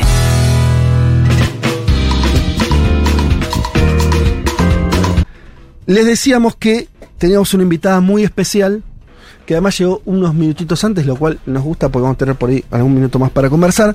Estamos hablando de Canela Crespo, integrante del Movimiento del Socialismo de Bolivia, el partido de Evo Morales, el partido por ahora también de Luis Arce, el presidente eh, boliviano, que, como nos venimos contando en este programa hace muchas semanas, vive una situación de una crisis interna importante. Eh, vamos a estar hablando con ella. A partir de este momento la saludamos. ¿Qué tal, Canela? ¿Cómo estás? Bienvenida. Hola, ¿qué tal? Qué gusto estar aquí. Además, debo decir que yo soy muy oyente de la radio, pero Ah, también bueno. del programa. Juan Muchas lo gracias. sabe. Pero Muchas más gracias. escuchase Segurola, ¿no? Eh, mm, sí, escucho todos los días, seguro, la casi todos los Ah, días. ah, seguro, bueno. vale. Pero sí, escucho un montón la radio y no solamente soy oyente, sino más socia. de- Ah. Ah, no, no es cualquier cosa. ¿eh? Qué lindo saber eso, Canela. Contanos algunas cosas de vos. ¿Dónde vivís? Eh, ¿A qué te dedicás? Bueno, yo vengo de La Paz, que es la sede de, de gobierno en Bolivia. Soy abogada y soy militante del MAS ya hace varios años. Generalmente eh, cerca de organizaciones de izquierdas, eh, organizaciones feministas y organizaciones ambientalistas. Ese ha sido mi recorrido y eh, bueno, ahora estamos trabajando eh, cerca de la, eh, del equipo de relaciones internacionales del movimiento al socialismo. ¿Y tuviste alguna vez alguna participación más eh, de como funcionaria o como electa para un cargo político? Sí, de hecho, eh, antes del golpe de Estado de 2019 yo trabajaba en el Ministerio de la Presidencia, en el Viceministerio de Coordinación con Movimientos Sociales, ¿Quién estaba al, al frente de ese ministerio? eh, Alfredo Rada en Ajá. ese momento. Después Juan Ramón Quintana también Quintana, como, sí. como, pre- como ministro de la presidencia. Después del golpe de Estado eh, fui candidata a una diputación el 2020 en una campaña durísima además en medio de golpe, pandemia, todo lo que se imaginan, persecuciones, crisis. Y eh, después, cuando retomamos la democracia, recuperamos la democracia el 2020, entré a trabajar al Servicio Plurinacional de la Mujer y la Despatriarcalización, Ajá. que es un espacio, una descentralizada del Ministerio de Justicia, pero para la profundización de, de la despatriarcalización como un eje para la consolidación del Estado plurinacional. En las elecciones esas no, no ingresaste, o sea, te, No, no ingresé. candidata y no, que era para diputada. Sí, era para diputada en ese momento. Claro, en la elección que igual le fue muy bien, a- estás hablando de la misma elección donde salió... Con eh, 55%, claro. ¿no? Luis Arce. Bueno, ya ahora con ese recorrido, esa pequeña bio que nos presentaste, podemos empezar a conversar. La primera pregunta que se impone, Canela, es ¿qué está ocurriendo? ¿Por qué ese nivel de, de, de interna? Eh, ¿Por dónde querés empezar a explicarnos algo de eso? A ver, esta es la interna, ¿no? Para empezar, es una interna sumamente eh, violenta, desgarradora para la militancia. Yo quiero, eh, quiero además poner sobre la mesa eso. Yo vengo a hablar desde, desde mi militancia en Sí. ese momento. Y es sumamente desgarradora porque finalmente hace cuatro años estábamos en medio de un golpe de Estado y eh, era just, just con los compañeros del gobierno, con los compañeros del instrumento que en este momento eh, estamos más cerca de Evo, que eh, estábamos todos juntos resistiendo, pues, ¿no? Sí. Y ahora hay una, una grieta que muchos dicen que es insalvable. Ajá. ¿no? Yo creo que hay que hay que entender un poco qué es el movimiento al socialismo, qué es el MAS para entender lo que está sucediendo Sí. ahora.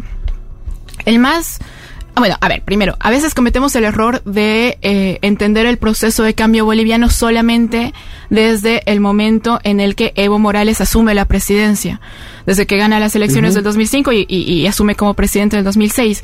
Y sin embargo, yo creo que eso es un error porque eh, el proceso de cambio es el resultado de una acumulación de fuerzas históricas en calle, en movilizaciones, que construye sobre todo una agenda popular, ¿no? Que estamos hablando de la Asamblea Constituyente, el, Sí. re- el Estado plurinacional, la redistribución de las riquezas, eh, la defensa de los recursos naturales, eh, hidrocarburos, agua, ¿no? Hay unas Ustedes bueno, la serie de guerra del agua. Claro, la guerra del agua en Cochabamba, cuando querían privatizar el agua, ¿Que eso en qué pone en agenda el 2001 en Cochabamba. 2001, mira, unos años, todavía cuatro o cinco años antes de... de Pero claro, ese es un momento constitutivo Sí, sí. justamente de esta agenda popular que eh, después la bautizamos la Agenda de Octubre porque dos años después del dos- el, el 2003, 2003. en octubre del 2003 sucede la Guerra, Guerra del del Gas, ¿no? también marcando una agenda de defensa de los recursos naturales. ¿Que tuvo epicentro en el Alto?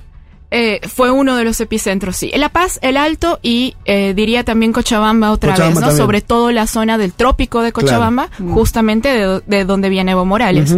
¿no? Que es el espacio que concentra el, el movimiento sindical, creo, más importante en este momento eh, en, en Bolivia, ¿no? Estamos hablando de los, de los sindicatos de productores de hoja de coca. ¿Por qué me hablas de, de todo eso? Es decir, bueno, hay que entender de dónde viene el MAS y toda esta agenda con la interna. ¿Cuál es el, el link entre una cosa y la otra? Porque, eh, ya voy ahí, durante el gobierno de Evo Morales, y yo creo que no hay que dejar de- nunca de ser autocríticos con esto, hubo una burocratización de eh, estos movimientos sociales, de las organizaciones, de las dirigencias, que finalmente, cuando se conjuga con la, la, la, la intención de las derechas, no solamente internas, locales, sino también internacionales, con la OEA, con, eh, con la complicidad de los medios de comunicación, sucede el golpe de Estado en 2019. Ahora, cuando decimos recuperamos la democracia, ¿qué es lo que hemos recuperado? Por eso quería hablar un poco de qué es el movimiento al Sí. socialismo, porque en este momento eh, la lo, lo que hemos entendido como democracia, que ha sido justamente el poner en marcha esta agenda popular de- de- que viene de décadas, construida por nuestras madres, por nuestras abuelas, por nuestros abuelos, eh, hoy parece que se ha agotado. No tenemos una agenda hacia adelante. Sí. Y eso va más allá de- de- del gobierno, va más sí. allá de quién está al frente, ¿no? Algo que dice Linera viene diciendo, eh, o decía hace un tiempo, esta idea de que, eh, la- las, no- y no hablando solo de Bolivia, toda esta nueva oleada de gobiernos progresistas no tenía una agenda tan fuerte como si la tenía eh, el inicio del gobierno de Evo Morales o el primer gobierno de Lula, el de Correa, etcétera. Exactamente, pero y justamente a eso me refería, Sí. ¿no? En este momento, eh, también por una, por la burocratización que Sí. hubo previa al golpe de Estado, esta, y esta forma en realidad de entender el poder solamente desde las instituciones, desde lo formal, y no como una forma de relacionamiento social, ha significado que las agendas del gobierno también de Evo Morales en sus últimas gestiones se hagan desde los ministerios, desde, desde, la insti- desde las instituciones, Sí. pues, ¿no? y eh, no así desde, desde, desde la movilización. Y eso lo vemos mucho más ahora, porque en el marco de una pelea, una pugna interna, eh, tampoco hay espacio para generar agendas. ¿no? no tenemos el espacio para generar agendas. ¿Qué peso en la interna tienen los personalismos, el de Arce, el de Evo, o es algo más estructural como lo, lo venís pensando vos? Como, como una forma también de entender la interna, ¿no? Hay internas que son, que al, al final se explican, y mira, quiero ser yo, no, quiero ser yo, y bueno, y, y ahí vas al, vas a un choque, y otra cosa es que haya diferencias estructurales o más políticas por abajo. ¿Cuál es Yo- tu mirada de eso? Yo creo que tiene ambos elementos. Era, Eh, era la respuesta claro de que había cajón, que hacerla. pero eh, es que no me queda otra que decir eso. No, sí, pasa, pasa por una pugna de poder, ¿no? De personal, primero. Es- eso es algo que, que creo que no hay que dejar de decir. Ajá. Y sin embargo, también creo que hay que darle el contenido político a por qué sucede. Y sobre Sí. todo porque, porque también eh, en este momento nos estamos posicionando de un lado o del otro. ¿vos estás cerca de Evo Morales? Sí, yo estoy cerca de Evo Morales Bien. en este momento. Y es muy duro también decirlo, ¿no? O sea, es, es- ¿Por qué? es, eh, bueno, yo lo tengo completamente asumido, pero me refiero a que es duro que tengamos que tengamos que posicionarnos Ah, ok. al respecto. Que ele- elegir un bando. Totalmente, y estamos prácticamente acribillados para hacerlo en Ajá. muchos casos. Ajá. De un lado y del otro. Eso Sí. de verdad, eso sucede. Pero Sí. justamente porque eh, uno, uno, uno de los gérmenes de esta pugna sigue siendo la intención de poder personal de cada uno. Ajá. Por eso, por- en, esa, en ese sentido sí, sí, sí lo siento duro, sí lo siento, eh, lo, lo decía un principio, desgarrador pues Mm. para la militancia. ¿no? Además, si no hay un espacio para, para construir agendas, todavía más. Y sin embargo, también creo, y eso ya es la segunda parte de, de- de la, Sí. de la respuesta, sí creo que eh, hay contenidos políticos en, en la pugna y sobre todo, más allá de la pugna, en la posición que asumimos como, como parte del movimiento al socialismo. ¿Cuáles serían brevemente? Eh, si es que tuviera hoy que identificar, es algo que hablo mucho con Juanma y que me cuesta mucho resolver cada que me lo pregunta, ¿cuáles son las rupturas ideológicas en este momento? De programa, te pregunto yo. ¿Cuál- ¿Qué, qué, qué diferencia el programa Sí. de Eh, Evo El Morales? problema es que no hay mucho programa primero, Mm, ¿no? En claro, general. bueno. Y sin embargo, sí creo que hay diferencias ideológicas. Y lo vemos también en cómo gestiona en este momento el gobierno de Luis Arce. Por ejemplo, eh, hay una intromisión a las instancias orgánicas de, de los, del sujeto histórico construido en el marco del proceso de cambio. ¿Qué significa esto? De nuevo, por eso hablé también un principio de qué es el MAS. Sí. El MAS se genera, se crea, eh, teniendo como base, como eje central de eh, todo lo que iba a construir a eh, los movimientos indígena originario campesinos, a los movimientos obreros y a los movimientos urbano populares. Bolivia es un país sumamente politizado. Bolivia es un país en el que yo, yo creo que es una cuestión además de herencia y de memoria histórica sobre nuestro, nuestro territorio, pero eh, es un país en el que la gente está organizada, todos están organizados. Estás organizado en la Junta de Madres y Padres de Familia, estás organizado en la Junta Vecinal, estás organizado en el sindicato eh, de la fábrica, estás organizado Sí. en las organizaciones indígenas campesinas. O sea, hay una intención y una predisposición de las y los bolivianos a organizarse todo el tiempo. Esa ha sido la base de, eh, del, del proceso de cambio. Y ahora, en, eh, hay en los últimos, e- este año, por ejemplo, sucedieron varios, eh, varios congresos de las organizaciones Sí. más importantes de Bolivia. Eh, a principio de año se dio el Congreso de las Bartolinas, Sí. que son las mujeres campesinas. Eh, as- unos meses después se dio el Congreso de los Interculturales y luego se dio un co- el Congreso de la CESUD-CB, que es la Confederación Sindical Única de Trabajadores Campesinos de Bolivia.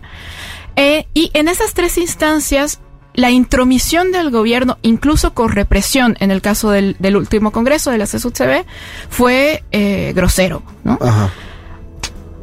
Era para disputar la dirigencia del Congreso, era para que para poner a un a un dirigente afín al gobierno, evidentemente, pero esto va de nuevo va más allá, está rompiendo Ajá. una de las bases estructurales que tiene el proceso de cambio. Eso también se ve, por ejemplo, en la estigmatización del productor de hoja de coca. ¿no? Tenemos de nuevo el, el lema de coca no es cocaína, de, de que la Sí. coca es eh, Una hoja sagrada. la hoja sagrada, de que hay un, un consumo tradicional de la hoja de coca, también ha sido una de las banderas de reivindicación de nuestro proceso de cambio. Y ahora, en, en- en medio de la pugna justamente, por con la intención de, de- de atacar a Evo Morales, que viene de ese sector, pues eh, estamos destruyendo nuestras banderas. ¿Cómo se vuelve después de las acusaciones, Canela? Es algo que me pregunto cada vez que veo alguna noticia de Bolivia donde el gobierno acusa a Evo Morales de narcotraficante, esto es lo que dice el gobierno, eh, lo dice el propio Evo, ¿no? Que lo acusan de eso. Y Evo acusa a gente del gobierno de tener vínculos con los narcotraficantes, ¿no? Y particularmente señala a un ministro del Castillo que no lo pudo eh, sacar en su momento, un- una votación en el Congreso. eh, Luis hace juramento nuevamente del Castillo. ¿Cómo puede volverse, en caso de que se pueda volver? Porque yo creo que ya hay un- no existen puentes, me da la sensación. Hoy, no sé, vos me dirás si hay algún actor que se puede vincular con ambos, vos me dirás cuál es, pero ¿cómo se vuelve después de tamañas acusaciones a intentar ganar una elección como la del 2025? ¿Cómo pensás que puede darse ese proceso? Hay algunos actores a mí que me dicen, analizando mucho el caso boliviano, bueno, en Bolivia siempre juegan muy al límite, pero acá ya más que al límite estamos viendo, ¿no? Un choque de, de facciones. Vos mencionabas el Congreso de la CSUTV, hubo 800 heridos en el Congreso de la CSUTV. En dos días, ¿no? 800 heridos, es algo... ¿Cómo se vuelve después de todas esas cuestiones que ya son personales, golpes abajo del cinturón? ¿Se puede volver de eso o no? ¿O ya hay una... ya está partido eso para siempre? No, las acusaciones son, son muy violentas en este punto. Yo no sé si, si, si es posible tender puentes y sin embargo la tarea sigue siendo intentar construirlos. ¿no? Si es que eh, revisamos, por ejemplo, y esto se traduce además inmediatamente en lo electoral. Si revisamos encuestas de eh, la intención de votos del bloque popular, va más allá de que sea Luis Arce, Sí, sí. Evo Morales, eh, Andrónico Rodríguez, eh, David Choquehuanca, más allá de eso, si revisamos encuestas, en julio del 2022 había una intención de voto del 40 al 42% más o menos De ese segmento. de ese segmento, frente a una votación del bloque, digámosle, oligárquico del 30 al 33%, Ujú. con un 17% de indecisos. Para agosto del 2023, la misma casa encuestadora nos dice que este mismo bloque popular tiene una intención de voto de 32%. Eso quiere decir una reducción de 10 puntos sobre eso. Y el bloque oligárquico eh, es 39%. O sea, está eh, ha aumentado 7 puntos el bloque oligárquico. Y caen los dos, cae Arce Pero y cae que- Morales. Claro que caen los dos. Entonces, la pugna, yo puedo dar argumentos de, de- de lo político detrás de la pugna, puedo eh, eh, explicar por qué creo que hay una, una ruptura ideológica en este momento, y por, pero eso, eso en realidad marca el camino para defender las banderas de, eh, de la agenda popular y no para terminar de destruirnos. No es, no es esa la intención, ¿no? Ahora, que suceda, realmente es, es sumamente complicado. No, ¿no? aparte por esos números, hago breve un paréntesis, por esos números que vos decís, se estaban peleando el año pasado por la presidencia y hoy se pueden estar peleando porque va a ser el líder de la oposición, porque si no se juntan, esos números son muy complicados para ganar. Así es. Y eh, ahí sí rescato otras figuras que también son interesantes y sobre todo la de Andrónico Rodríguez, ¿no? Andrónico Rodríguez en este momento es el presidente de la Cámara de Senadores en Bolivia y él también viene del mismo espacio sindical que Evo Morales, viene de las seis federaciones del Trópico de Cochabamba, viene de, de la lucha sindical eh, de productores de hoja de coca. Y él tiene una, eh, bueno, tiene una afinidad evidente con Evo Morales. Y sin embargo, también creo que es una de las figuras que se ha ocupado en estos últimos tres años de la gestión de Luis Arce a construir puentes desde su espacio político. Con, con las críticas que le podemos hacer, que podría hacer más que ¿verdad? más allá de eso, creo que es una figura que, que, que, que, que significaría un puente. Pero también vemos al mismo gobierno estas últimas dos semanas atacándolo y casi destruyendo su figura.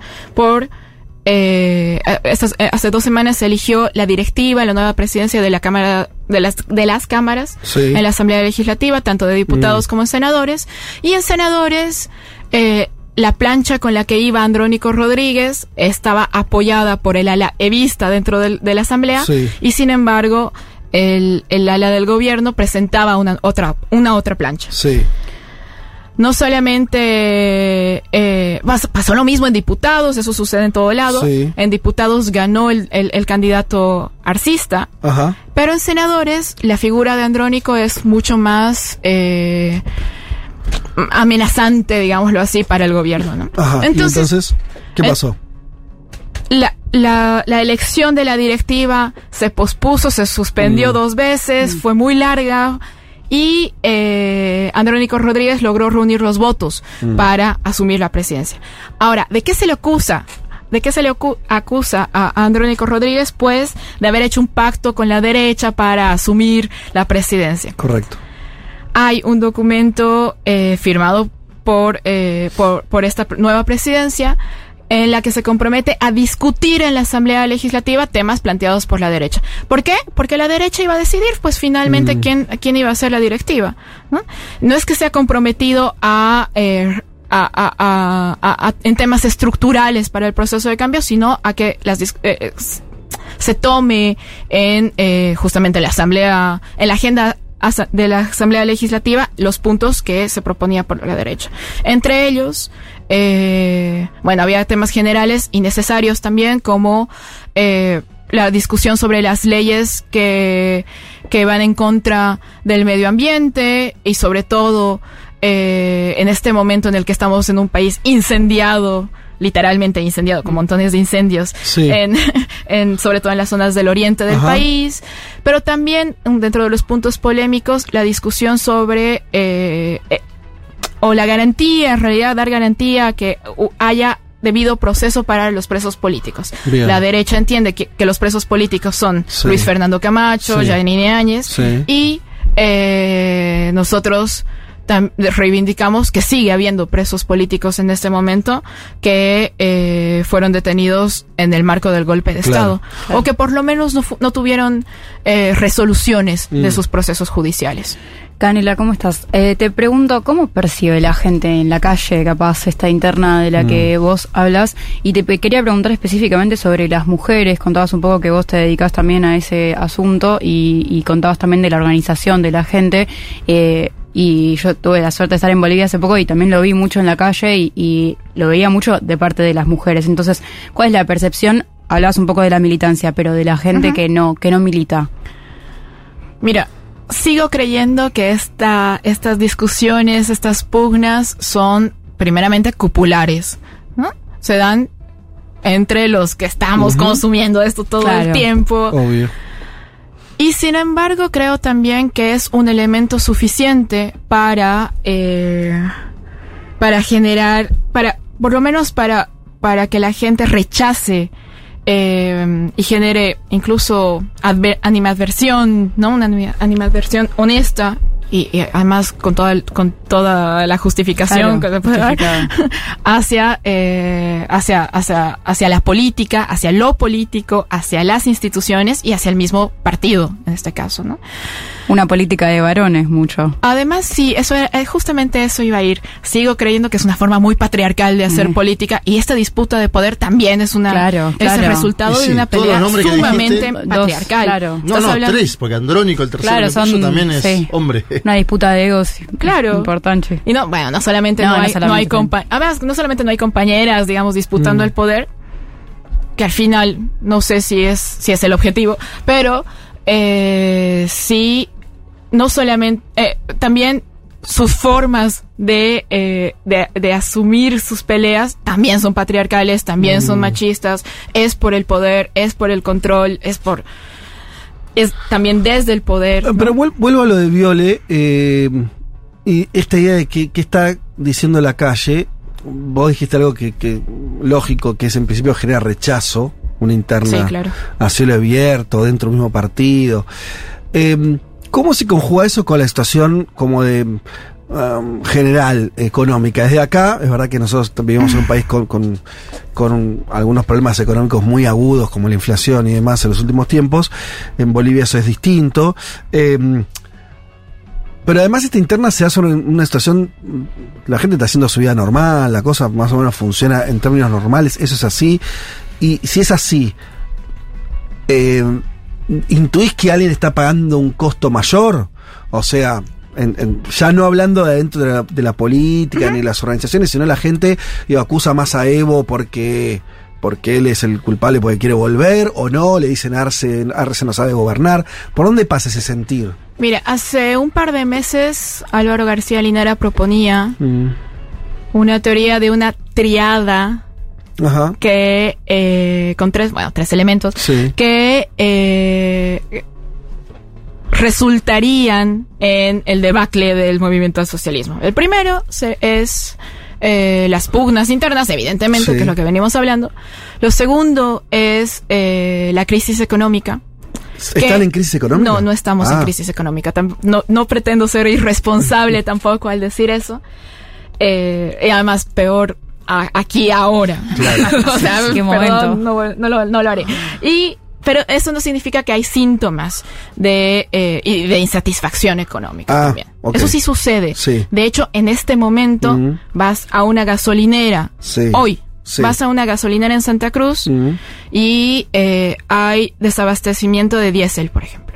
Hoy, ¿no? Eso significa un... eh, Sí, sí, un clima social. bueno, clima social, pero filas enormes, Sí, el transporte eh, afectado, un alza de precios.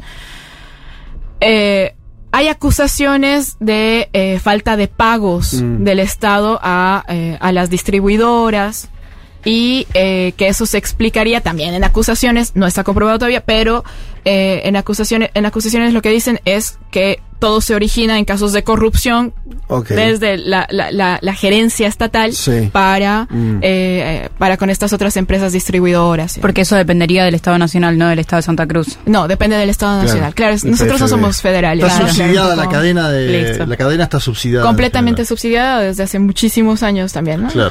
Entonces me estabas hablando de una tríada, me hablaste Ah, de, bueno. la, de la interna, Ah, de sí. la sensación de insatisfacción económica, sería la segunda. Y el tercero sería el gobierno moderado. Ajá. ¿Qué significa Mira, eso? nosotros cuando recuperamos la democracia el 2020, no esperábamos de este gobierno que fuera un gobierno de cambios estructurales, como lo fueron los gobiernos de Evo Morales. No se iba a hacer otra asamblea constituyente No, claro, sí, que sí. ah, no, no, no era eso lo que se estaba esperando. Y sin embargo, sí eh, algunos elementos. Primero el manejo de la pandemia, ¿no?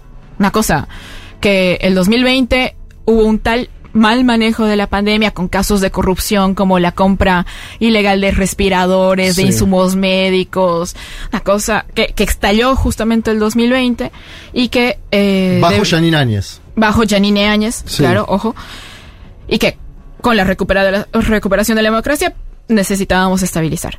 Lo segundo era evidentemente la estabilidad económica. También Sí. con Janine Áñez estábamos sí sumidos, ahí sí yo podía, podría hablar de crisis económica, ¿no? Ajá. Estás hablando de altísimas tasas de desempleo, también, también por una cuestión de la pandemia, pero, pero Sí, sí, sí. eh, maximizadas por el mal manejo de la economía, de, de la administración de la cosa pública y demás.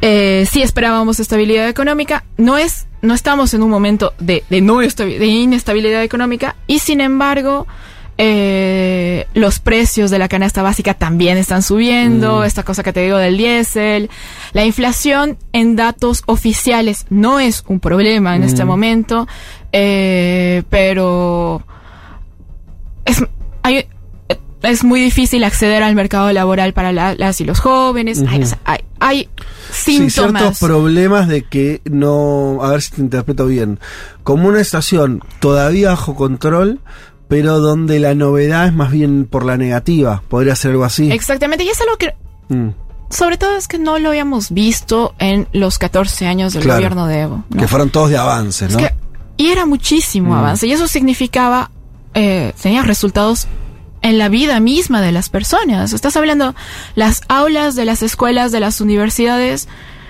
cambiaron de color de piel, ¿te das cuenta? Mm. Esa. O, eh, mira, yo tengo el 2006, cua- 2005-2006, cuando sube asume Evo Morales, yo tenía 12 años. Mm. O sea, yo, tengo una- yo vengo de una generación que se ha construido, Sí. que ha construido su conciencia, Mm. toda su vida en realidad, en el marco de ese proceso de cambio. Y para mí eso significaba que, a diferencia de mis padres, yo no tuviera que estar peleando por comer tres veces al día. ¿No? No tuviera.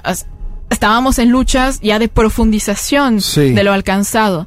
Y ahora, eh, eh, bueno, el golpe de Estado genera una ruptura enorme con todo eso, pero ya no, ya no solamente no podemos pretender a la profundización, sino que además eh, estamos como en un statu quo de, de- en el que no se vea. Te entiendo pues, ¿no? perfectamente. Ahora, ¿qué, qué hay? Uno podría responder, no sé, me pongo en el lugar de abogado del, del Yo estaba gobierno. pensando lo mismo. ¿Ibas a hacer lo mismo? Sí, se lo suelo hacer a ella por, Bueno. por mensajes de audio también. Y. eh, Nos peleamos también un poquito. Sí, claro. No, pero lo pensaba así, para ver qué respuesta eh, tenés. Em, hay un contexto general, es verdad que a, eh, a todos los países le está yendo eh, Más o regular, menos, sí. ¿no? Hay una cuestión de la salida Sí, de la claro. pandemia que efectivamente, eh, no sé, incluso lo ves superpotencia, ¿no? Estados Unidos, que hasta salió, creció, recuperó empleo. Aún así, el gobierno de Biden en muchos sentidos es un es deja un saldo agridulce y eso es trasladado a Y por eso Trump está con chances serias de volver. Claro, de volver. Eh, vos ahí que como, pero mm, ahora te pregunto como militante, como alguien que conoce también de adentro el Estado, el funcionamiento de la economía, eh, en algún grado, eh, y más allá de la disputa que tienen, que la entiendo, y que vos estás ubicado en un lugar, ¿te parece que hay un contexto que impide eso o que efectivamente el gobierno de Arce fue para atrás con, o sea, no tuvo la, no, no está teniendo la capacidad transformadora? ¿O hay un contexto que no da? Porque viste que hay veces que que los contextos influyen demasiado, ¿no? Que vos decís, bueno, esto, la agenda, ¿cuál es la agenda de profundización? No está clara. El contexto inter- internacional es muy malo, saliste de una pandemia. Alguien podría decir, y sí, estamos en una situación de aguantar el resultado más que hacer goles, ¿no? Yo le agrego una más a esa y le con- contesté las dos. ¿En qué se derechizó el gobierno de Arce? ¿Qué es lo que yo venía pensando? Eh, ¿En qué se derechizó en concreto? ¿Se derechizó Arce? ¿Privatizó alguna empresa? Eh, ¿Hizo vínculos comerciales con los Estados Unidos? ¿Qué pasa con el litio? ¿Lo quiere entregar a los norteamericanos? No sé, te pregunto cosas como para pensar, porque yo los posicionamientos que veo en política exterior, que sigo mucho de Bolivia, está a la izquierda del continente Bolivia. Digo, y ahora con Israel y Palestina, sin lugar a dudas, ¿no? Pero me gustaría que, que las dos, eh, las dos preguntas, si querés, eh, y, pensamos. Mira, yo entiendo que eh, perfectamente que hay eh, un- una situación mundial que nos tiene a todos los países en esta en esta situación de no no poder avanzar demasiado. De nuevo, tampoco lo esperábamos del gobierno de Luis Arce, Sí. ¿no? Es- parto de ahí, no, no esperábamos que hubiera Asumía que ser un gobierno moderado, más moderado que el de Evo. Evidentemente. Sí. Y por ende también pensábamos que eso era, era necesario como un gobierno de transición Correcto. a algo que sí Correcto. pudiera profundizar. Ajá. No, no es solamente eh, quedarnos ahí. Sí. No, no, no podemos tener la intención de quedarnos ahí. Ahora, sin embargo, el gobierno plantea como banderas justamente lo que estaba diciendo Juanma, esto de eh, la industrialización del litio, Mm. como pasos a seguir después de una nacionalización Sí. que hubo hace varios años. Y no solamente no hay resultados, y ahí sí, es que ah, entiendo que la, la línea es muy delgada con lo que voy a decir, pero ahí sí, sí juega no solamente las rupturas ideológicas de las que estaba hablando antes, sino ya rupturas en cuanto al manejo mismo de la, de la cosa pública, que está manchadísima también de corrupción, de... eh, y la no intención, pues, de avanzar finalmente, ¿no? Y eso- Ahora, sí, mira, y- so- sí. solamente sobre lo del litio que me parece sumamente importante. A ver. El año pasado, en el informe de Luis Arce, el del 2022, el presidente se comprometía a que el- para el 2023 se produjeran y se vendieran 15 mil toneladas de litio. De carbonato de litio, perdón. Sí. De carbonato de litio. En julio de, de este año, eh, YLB, que es eh, la empresa estatal de yacimientos de litio boliviano, eh, informa que se llegó a, pro- a la producción de 3.000 toneladas de Mm. carbonato de litio. Muchísimo menos. Muchísimo menos de lo que se, se- se había comprometido. Y hace un- una semana, debe ser, el presidente Luis Arce, en su informe de gestión de este año, se acaba de cumplir tres años de gestión, dice que para el siguiente año se van a producir 100.000 toneladas de litio, con los convenios con los rusos y los chinos. Sí. ¿Quiénes son los rusos? Es Uranium Group One. Hace un año exactamente, no, sí, un poco más de un año, el periódico El País de España saca una, un artículo ligando al hijo, con una foto, no es que ligando, ¿ah? Mm. con una foto con el hijo del presidente Luis Arce, Marcelo Arce, junto con los directivos de Uranium Group One. Entonces, no sabemos por qué el hijo del presidente tendría que negociar los recursos bolivianos a nombre de los, los las y los bolivianos, pero no se- eh, denota que algo turbio hay, pero además la gestión no está dando los resultados que ellos a los que ellos mismos se comprometen, ¿no? O sea, no es una cuestión de nuevo, partimos de las rupturas ideológicas políticas y las críticas políticas que se le puede hacer al gobierno de Luis Arce. Ok, ellos van a- pueden decir, somos un gobierno moderado, no pretendíamos hacer eso. Sí. De acuerdo. En la gestión, ellos se embanderan de temas Sí. como la industrialización, pues no están generando resultados tampoco. Bien. Como que es como agarrar el ejemplo de la industrialización, Sí. pero podrían ser otros también. Como si la moderación, vos decís, bueno, la moderación hubiera sido más aceptable si venía con resultados. Moderación más no resultados es donde el escenario se vuelve más complicado. Sí, y además, de nuevo, yo, yo intento no ser irresponsable al decir Sí. derechización como tal, parece, pero falta de gestión sí. Y No, pero yo decía otro, ideológicamente, sí. porque ideológicamente es un gobierno que participa en todas las actividades de la izquierda continental, el gobierno de Arce Catacora, Está bien, sí. que tiene buen vínculo con Venezuela y con Cuba. eh, de hecho, eh, en Cuba los citaron a ambos dos, ¿no? A intentar ordenarlos. Y ahí te hago una pregunta que tiene que ver con la, la escena internacional y la América Latina. Si no se pueden ordenar puertas adentro, hay otros factores latinoamericanos, pienso en Lula, pienso en Cuba, que, lo, que pueden llegar a ordenar ese choque de trenes, por lo poniendo un nombre como el de Andrónico, por decir al azar uno, o, o cómo, eso, cómo está actuando, eh, cómo, cómo se está actuando desde afuera en el conflicto, si se entiende la pregunta. Sí, vuelvo a, a- a lo que decías en la anterior pregunta, que también me parece importante. Es verdad que, el- que en política internacional al gobierno de Luis Arce sí ha seguido posicionado a la izquierda eh, en, en espacios multilaterales, incluso en sus relaciones bilaterales y en sus posiciones bilaterales. Por ejemplo, eh, volvió a restituir una decisión que se había tomado el 2009, que fue la de romper las, diplomas- las relaciones diplomáticas con Israel a causa de lo que está sucediendo del Sí. genocidio en este momento.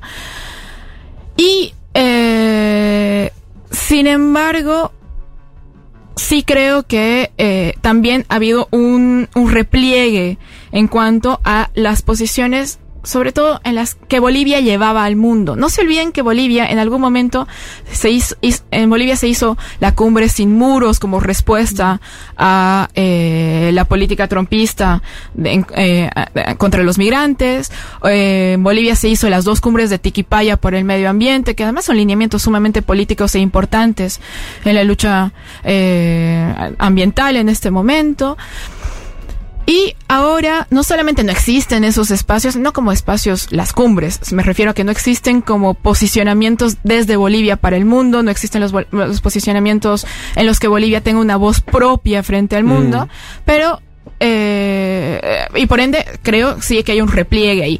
Mira, de nuevo, es parte del gobierno moderado. No estamos, no pretendíamos que fuéramos a hacer otra, a hacer No, la nueva total. Cuba otra vez. Es- Pero sí también sí. creo que es importante, ya para la última parte de la, de, la, de la pregunta de Juama, el rol de Cuba y Venezuela, el rol de, de no solamente de Cuba y Venezuela, también de Lula, de Andrés Manuel López Obrador, Mm. eh, de Cristina, ¿no? Yo creo que te- ah, son, son importantes en este momento. Hay que volcar los ojos hacia Bolivia porque eh, también es una forma de tender puentes desde otros, desde otros lugares. Claro. Yo creo que la pugna interna está muy tan violenta que no, no permite que haya esas Mm. discusiones. Y quizás sí en otros espacios los haya. Claro. En Cuba, Cuba, Cuba sucedió una reunión hace tres, cuatro meses debe Sí, ser. duró cinco días la tregua. Hubo una tregua y duró cinco días. Duró cinco días. La lo sentaron a, Mm. a Evo Morales, lo sentaron a Luis Arce y eh, discutieron, bueno, queda- según ellos quedaron en acuerdos de no agresión Sí. y duró nada. Nada. S- s- salió una foto linda de Sí, ambos sonriendo, todos muy foto. ilusionados, todos muy, muy ilusionados y después... Tengo para mí que, que esas cosas son difíciles de ordenar de afuera para adentro, pero se verá. Estamos hablando con Canela Crespo, militante del MAS eh, de Bolivia, vive en La Paz, está ahora de visita en nuestro país. Estamos conversando sobre eh, lo que está ocurriendo en Bolivia, sobre todo en términos de, de esta interna que venimos describiendo, contando, analizando. Eh, Canela, para ir terminando, y- pero no me quiero ir de algo que, para terminar de cerrar esto, eh, al mismo tiempo, eh, no es que entró, o, o sí, no sé, decime, no es que entró gente muy ajena al proceso de cambio al gobierno. O sea, los mismos que ahora están siendo, están en la lupa de lo que vos llamabas son malas gestiones, incluso este, sospechas en términos de corrupción o de cierto estancamiento, son más o menos, o sea, es gente que eran, eh, que también eran parte del gobierno de Evo en su momento, o no, un ingreso No, evidentemente el presidente fue ministro de Evo Morales durante 11 años, el vicepresidente también, ¿no? Claro. Y dos ministros sumamente importantes, hablando del ministro de Economía y el, y el canciller. ¿no? Pero más allá de eso, ellos, incluso en el gobierno de Evo, sobre todo Luis Arce, Sí. representaba un ala eh, más conservadora, Ajá. más blanca también. Sí. Ajá. Eso, eso es importante. Y Evo lograba hacer los equilibrios Claro. con las organizaciones sociales para decirse un gobierno de organizaciones Claro. sociales, de movimientos sociales.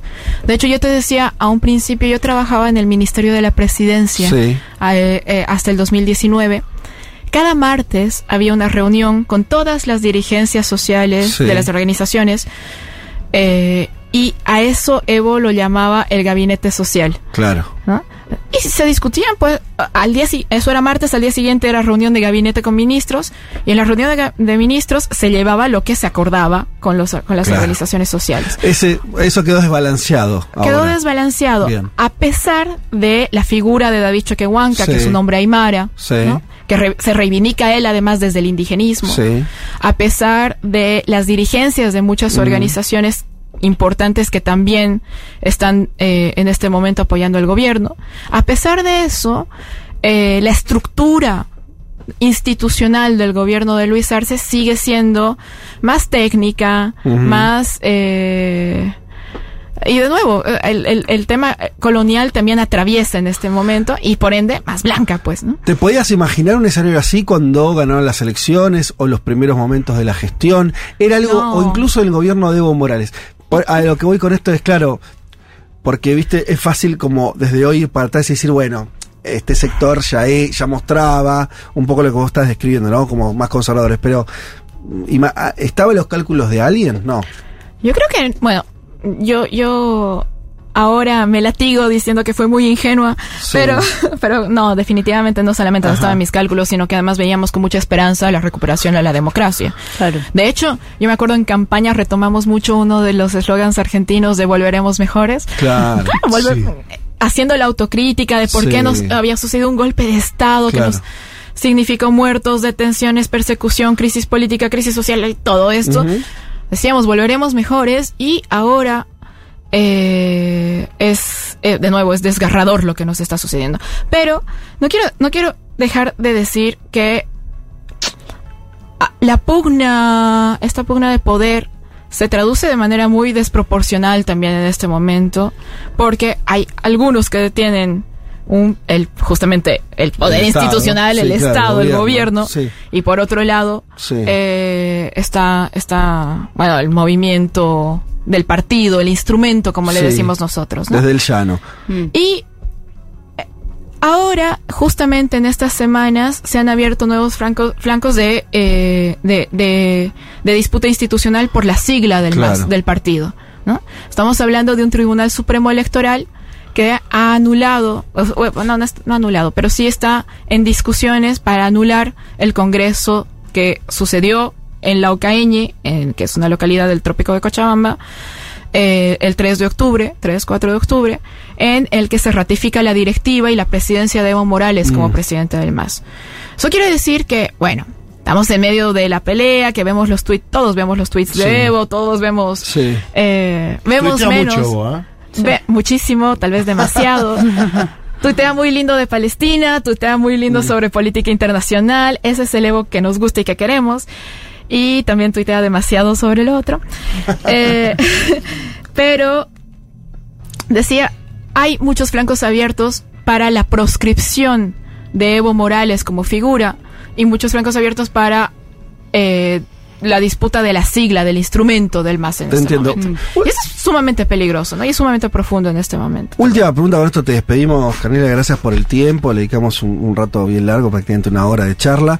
Eh, si tuvieras que imaginarte el escenario ideal, dentro de este contexto, no ideal eh, eh, en un delirio, ¿no? Sino, dado este marco político, ¿cuál es para vos sería el mejor de los futuros posibles?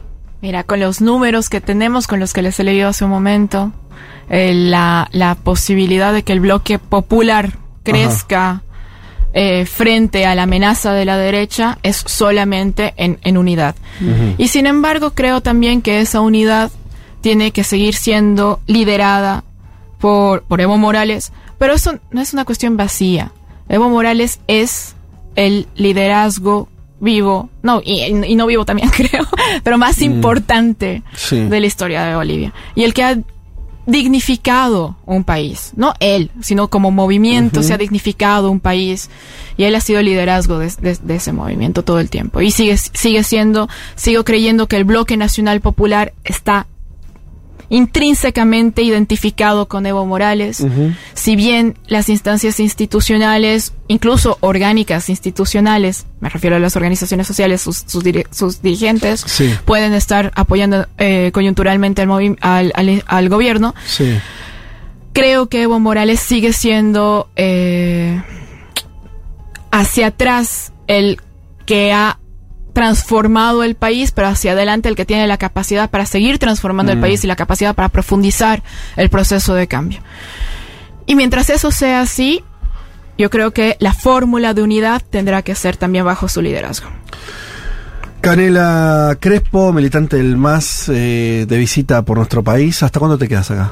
Me quedo una semanita más. Ah, bueno, vas a estar, a- tenés algo de tiempo para, Voy a dar para vueltas. pasear. Sí. Te agradecemos mucho que nos hayas visitado en los estudios de Futurock. Te, te damos un saludo muy cálido. Ojalá que se repita. Y además, sabiendo que estamos hablando con una militante política boliviana, pero además una socia de la comunidad Futurock y oyente de la radio. Así que en ese sentido. Y escucha en eh, vivo, yo te digo porque los- cuando estoy haciendo el seguro los viernes con Sí. Julia y con Ahí está. Yo hablo de yo hablo de otros temas y no me, no me escribe. Sí. Si hablo de Bolivia, claro. a los dos segundos aparece ahí algo. Pero nos llevamos muy bien, la verdad que conocemos hace tiempo, aparte con Canela. Canela, te agradecemos muchísimo que hayas venido y que sea la primera de otras de otros encuentros, estas entrevistas. Sí, por favor, yo con la predisposición, pero además que es muy importante, creo, en este momento seguir hablando de Bolivia Ajá. desde todos lados, porque Sí. los, los necesitamos. Bueno, así terminamos esta, esta parte del programa, esta entrevista, esta conversación, diría, interesante. Vamos a escuchar a Divididos un ratito. Mirá, mirá cómo suena eso. Pasiones zurdas derechas. Ya volvemos.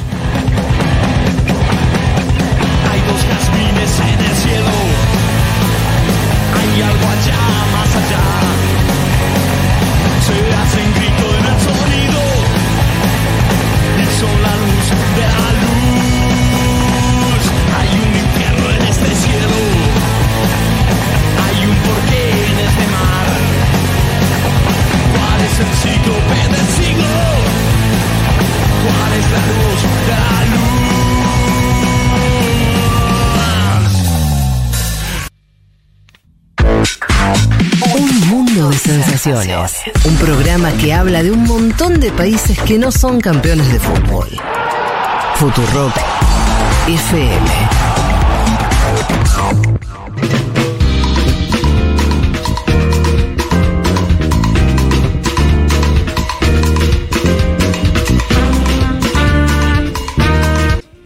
Bueno, ¿de dónde nos vamos acá? Mm, vamos a hablar de, de España, vamos a hablar Sí. un poco de eh, cómo salieron las elecciones, va, no, cómo se me, me reconfiguro, perdón, eh, de cómo se dio la conformación del gobierno de Sánchez, eh, muchas novedades en ese sentido, ustedes saben que España tiene una serie de rituales que hay que cumplir, hay el rey que tiene que bendecir el nuevo gobierno y toda la historieta, en un contexto de protestas eh, de, la, de la ultraderecha, muy masivas, las de ayer, las imágenes que vi, multitud y no multitudinarias como las de Milei, ¿eh? No, no. No era lo de Córdoba de Milei. No, estas eran multitudinarias Sí. posta. Eh, Sí, cientos de miles de personas. 150.000 personas calculan. En Madrid. En Madrid, en la Y- Plaza Cibeles. y hubo muchas en otro sí, lugar del sí, país. sí. Por eso digo, fue, fue grande. En, eh, con Javier Milei en Córdoba había 13.000 según la policía. Digo como para dar cuenta. Mm. No, no, por eso, esta era una manifestación grande. no solamente de la ultra, evidentemente, ¿no? No, no, es que la Ultra está yendo todos los días a la sede del PSOE. Sí. La Ultra es el desgaste todos los días. Y la extrema derecha más la derecha tradicional del PP convocó en la Plaza Cibeles a una movilización en el día de ayer. Ellos llaman, hablan de resistencia cívica, Mm. que es una palabra compleja que da cuenta de que visualizan en este momento como ellos dicen textual, lo vamos a escuchar después de algunos de sus voceros. Ayer habló el escritor Fernando Sabater. Sí. ¿Se acuerdan ustedes ese escritor más Sí. eh, ligado a la filosofía en España? Sí. Que fue muy popular en su momento en América Latina. Bueno, Sabater con un discurso muy duro contra el gobierno de Bueno, hace Sánchez. rato que Sabater se volcó a la derecha. Sí, sí, pero ¿eh? digo, tomando papel, ¿viste? Tom-. Siendo uno de los oradores principales del acto en Cibeles. Ajá. Me llamó la atención, digo, por ahí se está construyendo algo a futuro, vaya uno a saber. No será el primer escritor que migra hacia la política. Vargas Llosa quiso hacer lo mismo en América Sí. Latina, le fue muy mal en Perú, pero aún así sigue siendo un eje de contención de las derechas. De hecho, llamó a votar a Javier Milei. Empezamos por lo que pasó. Pedro Sánchez, ¿se acuerdan ustedes? Un hombre que cae y vuelve, cae y vuelve, cae y vuelve, ¿no? ¿Viste eso que decía Linera de caerse y levantarse? Se levantó 20 veces Pedro Sánchez, porque perdió la conducción del PSOE, fue, la ganó de vuelta, ganó la conducción del país, estuvo a punto de perder estas elecciones y dijo, no voy a ir a elecciones en diciembre, las voy a adelantar a ver si así podemos ganar con la movilización. Las ganó las elecciones, salió segundo, pero las ganó. Consiguió los apoyos del independentismo catalán, eh, eh, sobre todo de la formación Junts de Carles Puigdemont, lo digo porque un oyente me dijo cómo se pronunciaba, Carles Puigdemont. Ajá. Eh, y hoy vamos a ver el actualizado. Tengo muchos audios de la investidura. Es fascinante, pero fascinante de verdad, Sí. lo que pasa en dos días de investidura en España, ¿Por qué? porque hay un ida y vuelta todo el tiempo. Tienen que, tiene que presentarse el hombre que quiere Sí, acceder a la presidencia. presidencia, Sí. tiene que presentarse la oposición, hablan todos con el otro ahí presente, ¿sí? Ajá. Es algo formidable. Hubo momentos que ahora ya les voy a contar. Primero quería empezar por la parte política. Mucho se habla de Pedro Sánchez, un hombre moderado, se le llama a veces desde las izquierdas. Sánchez es dentro del PSOE un hombre, para mí, de políticas de izquierda. Y quiero que lo escuchen de él mismo, lo cómo anunció algunas medidas que va a tomar de acá en adelante, porque digo, algún cuestionamiento que viene más del sector de si querés de Podemos, Pablo Iglesias, Irene Montero, tenía que ver con cuáles son los objetivos del próximo gobierno, ¿no? Hay una discusión sobre ellos porque ellos no quedarían en los ministerios del gobierno, esto es algo que se está saldando en este momento en el que hacemos la columna. Pero justo que hablábamos antes de Bolivia y el programa, escuchen el programa que tiene Pedro Sánchez para los próximos años, a ver.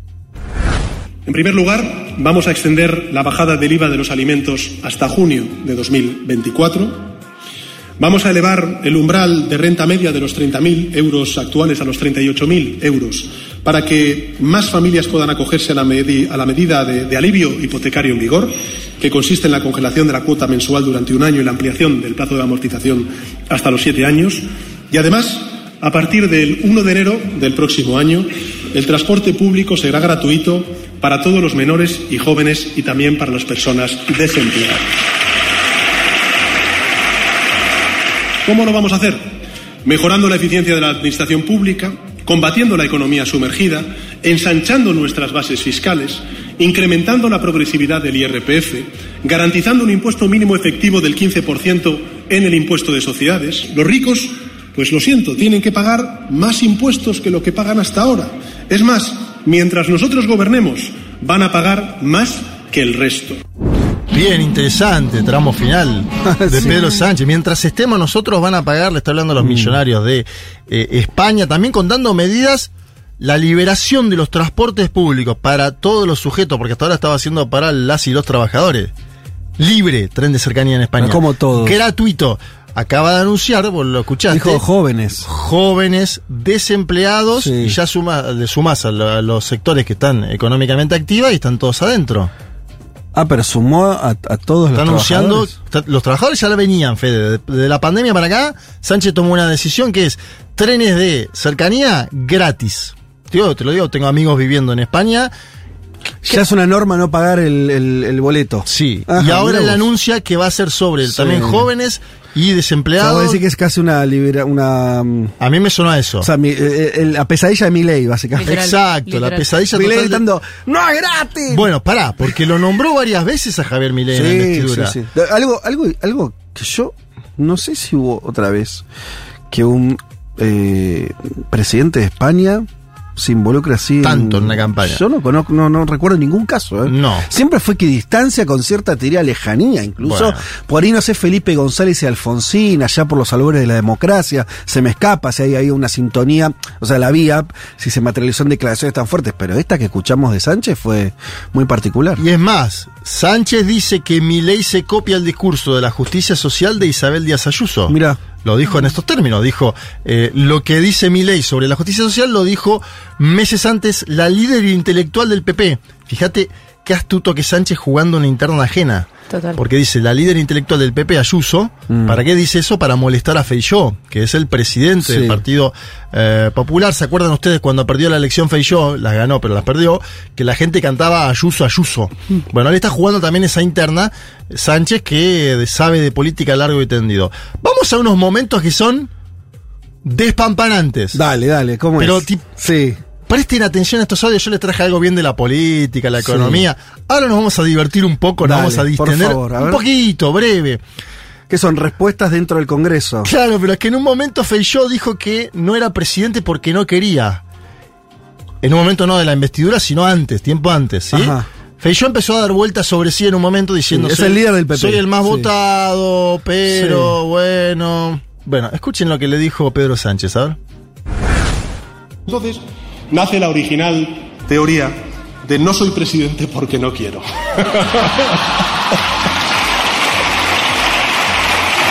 sea, esta es la mejor. esta es muy buena.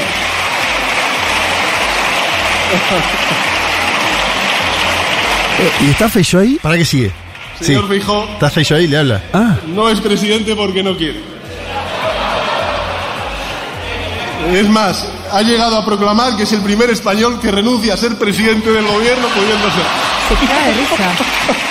Yo nunca vi esto. Yo así. te digo, Se le vean, rió la cara feo. vean el video, porque aparte Feijó pone cara como diciendo, ah, me está verdugueando. Viste Sí. que al principio como que te la bancaba, decía. Por- porque digamos que en España está la tradición de que se, se hablan, pican- se picantean en el estrado y el otro está escuchando. Esto Bueno. es algo que para nosotros es muy raro, para ellos es normal. Pero yo nunca había visto la mojada de oreja que termina Lo en mío, carcajada. Lo mío, lo mío. Carcajada. Pará, hubo Bueno, otro momento. sí. de- ahora vamos a ir a otro entre Feijó y Sánchez.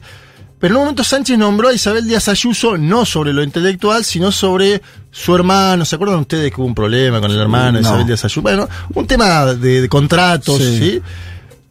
Entonces Sánchez nombra ese tema, ese caso. Isabel Díaz Ayuso es filmada diciendo hijo de puta.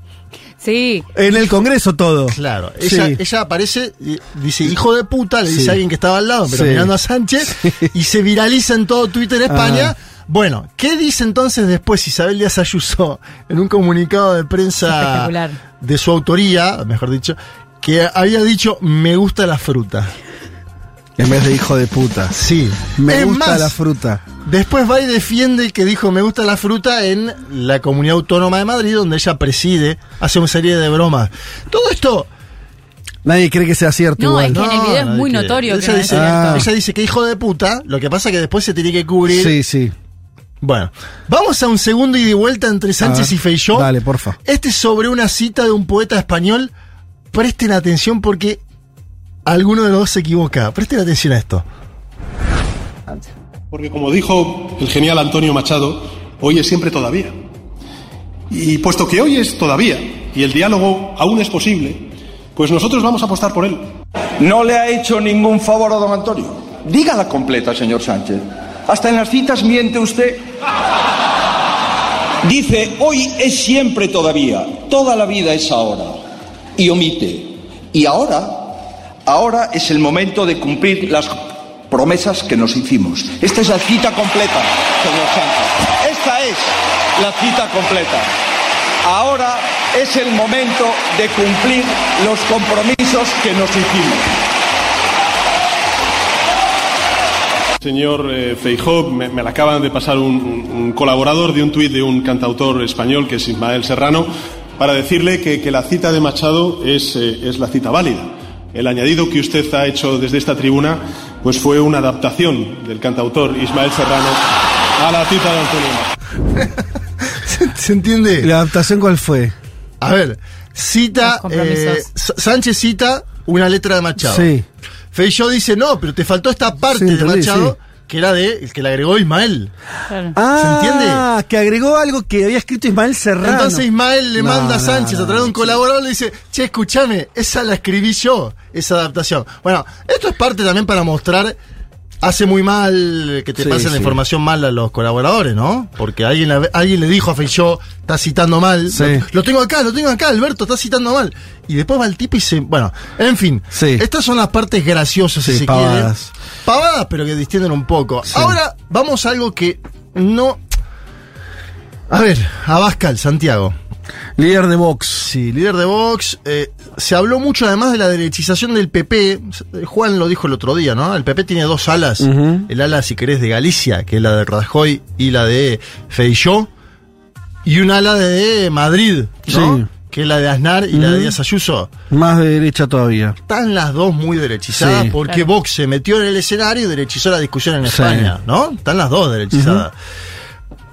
Escuchen a Bascal. A veces el periodismo en estas últimas semanas en Argentina se depreció mucho porque hubo comparaciones absurdas con Massa, Chávez, ¿no? La selección Ujú. del 98. ¿Te acuerdas que se depreció mucho con eso? No tiene nada que ver Massa con Chávez. De hecho, reconoció a Juan Guaidó. Como también hizo Pedro Sánchez en su momento. A Guaidó, ¿se acuerdan de esa aventura de Guaidó? Sí. Bueno, escuchen a Bascal comparando a Pedro Sánchez con lo que de. A ver, escucha.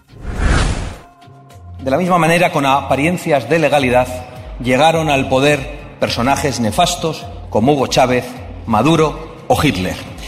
Es historia. Yo entiendo que les puede molestar, pero es que Hitler también llegó al poder mediante unas elecciones, señor Sánchez, y solo después maniobró para liquidar la democracia. ¿Cómo lo ha llamado usted? en su réplica al señor Feijó, la dictadura de los votos, ¿verdad? Pues con la dictadura de los votos han llegado al poder muchos de los peores tiranos y criminales de la historia. Es verdad. Un momento. Me Un momento, señora Bascal. Un momento, señora Bascal. No puede ser que un representante del Congreso de los Diputados vaya en contra de los propios cimientos de la democracia. Este país, este país sabe perfectamente lo que es una dictadura y lo que es un golpe de Estado. Y ahí tenemos en esta sede los recuerdos. Por tanto, la democracia se basa en las instituciones que lo conforman y esta es la institución representativa de toda la sociedad. Por tanto, señora Bascal, le pido que retire las palabras de golpe de Estado porque si no, en función de mis competencias, las retiraré yo. Prose- puede proseguir. Sí, señora presidenta. Evidentemente yo no voy a retirar mi propia palabra e interpretación de lo que se está viviendo en España, pero no tengo ninguna duda de que usted lo retirará del diario de sesiones por orden de la mayoría socialista, demostrando que efectivamente nuestra denuncia es una realidad, que ya ni los diputados tienen libertad de expresión en la tribuna de oradores del Congreso. Bueno, ahí lo que había una discusión de Abascal con la presidenta del Congreso, Francina Armengol, que le decía, usted no puede decir lo que está diciendo, Sí. golpe de Estado, yo lo voy a, le pido que lo saque de las sesiones, esto circulaba mucho en su momento, y el hombre le dice, no, yo voy a mantenerlo, eh, incluso así no me dejan hablar Mm. así, esto demuestra, bueno. En el medio de todo esto, ¿qué hay? Una fortaleza en el PP de José María Aznar. Sí. José María Aznar, el histórico dirigente que acaba de publicar una nota sobre las últimas semanas en la página de la Fundación FAES, que le digo que vayan y que la lean, encontré un audio de hace muy pocas semanas donde hablaba de la investidura de Sánchez antes de la investidura. Mm. ¿Sí? Y Aznar sigue cortando el bacalao, porque es el hombre influyente detrás de Isabel Díaz Ayuso. Es una personalidad muy importante de la derecha española, tiene tanques pensantes, tiene acuerdos comerciales con grandes grupos empresariales, tiene vínculos mediáticos muy fuertes en España. José María Aznar, nunca lo daría por muerto a Aznar en España. Me parece que tiene más influencia incluso que gente que pone más la cara como Mariano Rajoy, por ejemplo, que supuestamente será la moderada y acaba de firmar la solicitada por Javier Milei. Sí. Bueno, escuchá a José María Aznar, expresidente de España, el 2 de noviembre, días antes de la investidura de Pedro Sánchez. A ver. Y yo lo digo con toda claridad. El señor candidato Sánchez es un peligro para la democracia constitucional española. Y los españoles nos tenemos que dar cuenta de esto. Porque se ha puesto la Constitución y el Estado del Derecho al servicio de los que lo quieren romper. Esa es la situación que tenemos. Y por lo tanto, sobre esa situación de crisis constitucional que tenemos, expresada y representada por alguien convertido en un peligro para la democracia constitucional española, pues es sobre lo que tenemos que actuar. El que pueda hacer, que haga. El que pueda aportar, que aporte. El que se pueda mover, que se mueva. El que pueda intentar, cada uno en su responsabilidad, tiene que ser consciente de la situación de crisis en la Bueno, está el llamado de Aznar, ¿no? El que puede hacer que haga. Ayer eh, un comunicado de medio centenar de militares retirados, no en funciones, que le piden al ejército español que destituya al presidente Ay. Tremendo. de gobierno Pedro Sánchez Castejón. Son militares franquistas. Esto está pasando por abajo, medio centenar, 50. Habrá que ver cómo actúa la justicia en esto, la justicia española. Pero ese pedido que aparecía suelto de Aznar, el que pueda hacer que haga, Ah, pero Feijó dice, Aznar, eh, perdón, Feijó dice, eh, Sánchez eh, está poniendo en peligro la democracia. No, Aznar, Aznar. Este el último que escuchábamos era Aznar. Ah, era Aznar. Sí. El argumento es porque... El pacto con, el con los catalanes. El Claro, argumento número lo cual uno. es muy particular porque eh, lo que hace Sánchez es que gente que fue votada como diputada en el Congreso eh, sea parte de la- de- de- de- del- del acuerdo político para que él sea eh, presidente de gobierno. Ahí obviamente que no se viera ninguna ley de nada. de- de se parte de la, así se forman los gobiernos en España desde la transición democrática. Toda la cuestión está puesta obviamente con La amnistía, eh, ¿no? La, La- amnistía a eh, claro, pero digamos que también está dentro de las facultades del gobierno eventualmente. Digo, Fijar una amnistía, es parte de lo que. de- de- de- de la- del, no hay una ilegalidad ahí. Bueno, por eso el gobierno de Sánchez lo que dice. Pero una cosa que cierro, para Sí. darnos cuenta de algo. Porque el problema acá, uno de los problemas que tiene esto, y, y en nuestro país lo venimos teniendo de alguna manera también, es que no hay que equis, no hay eh, equivalencia. O sea, vos tenés un sector de la derecha, ultraderecha, centro, no importa. En este caso Aznar, diciendo, diciéndole a Sánchez que el dictador es, es un dictador. Sí. Cuando ganó, cuando gobernó la derecha, hasta hace poco, en- relativamente hace poco en España, cinco años, no existía la acusación de la izquierda fuera del poder diciendo que el gobierno de Rajoy era eh, un golpe de Estado anti. No, no. No hay equivalencia en la acusación. Eso, para mí, es todo un dato, pues es lo mismo que se repite, ¿no? Eh, se repite en otros escenarios. Eso yo lo tomaría como, viste, eh, una síntesis para entender el momento, cuando se dice que los que están radicalizados es solamente la derecha, tiene que ver con eso. Si vos, si vos tuvieras sector diciendo vos tampoco sos democrático, entonces, bueno, no sé, está discutiendo otra cosa ahora. Lo más llamativo, no llamativo, pero es. Son nostálgicos del franquismo tirándole dictadura por la cabeza a un presidente democráticamente electo por ser socialista. Mm. Acá yo escucho algunas expresiones de la derecha libertaria tirándole el otro día en Córdoba, masa basura, vos sos la dictadura. Sí. ¿No? Y en el Colón también. Claro, pero pará, masa basura, vos sos la dictadura, la está cantando Patricia eh, Victoria Villarruel, la- no me dan las cuentas. Mm. Acá lo mismo, militares franquistas, que no están en, en ejercicio diciendo que Sánchez es un dictador. Eso de las equivalencias que decís vos está bueno como para pensarlo. Claro, pero incluso más allá de donde vengan, porque por esto lo empiezan a decir gente que no está vinculada al franquismo. Quiere decir, lo de nostálgico del franquismo, yo estoy de acuerdo con vos, pero al, al final es una interpretación nuestra. Sí. A lo que voy es, vos tenés un sector de la política, un solo un sector de la política que usa que acusa al otro de estar fuera de la democracia. bien lo que decís, sí. Y el otro no hace lo mismo. Entonces, ese desnivel es, eso es todo un problema. Pero bueno, sigamos. Vamos a otro tema, y con este terminamos, em, que es, eh, justo veníamos hablando con Canela Crespo de las internas del más Sí. boliviano, ¿no? La izquierda española tiene sus internas también, como la izquierda de todo el mundo, ¿no? Porque Eh, además es, es variopinta.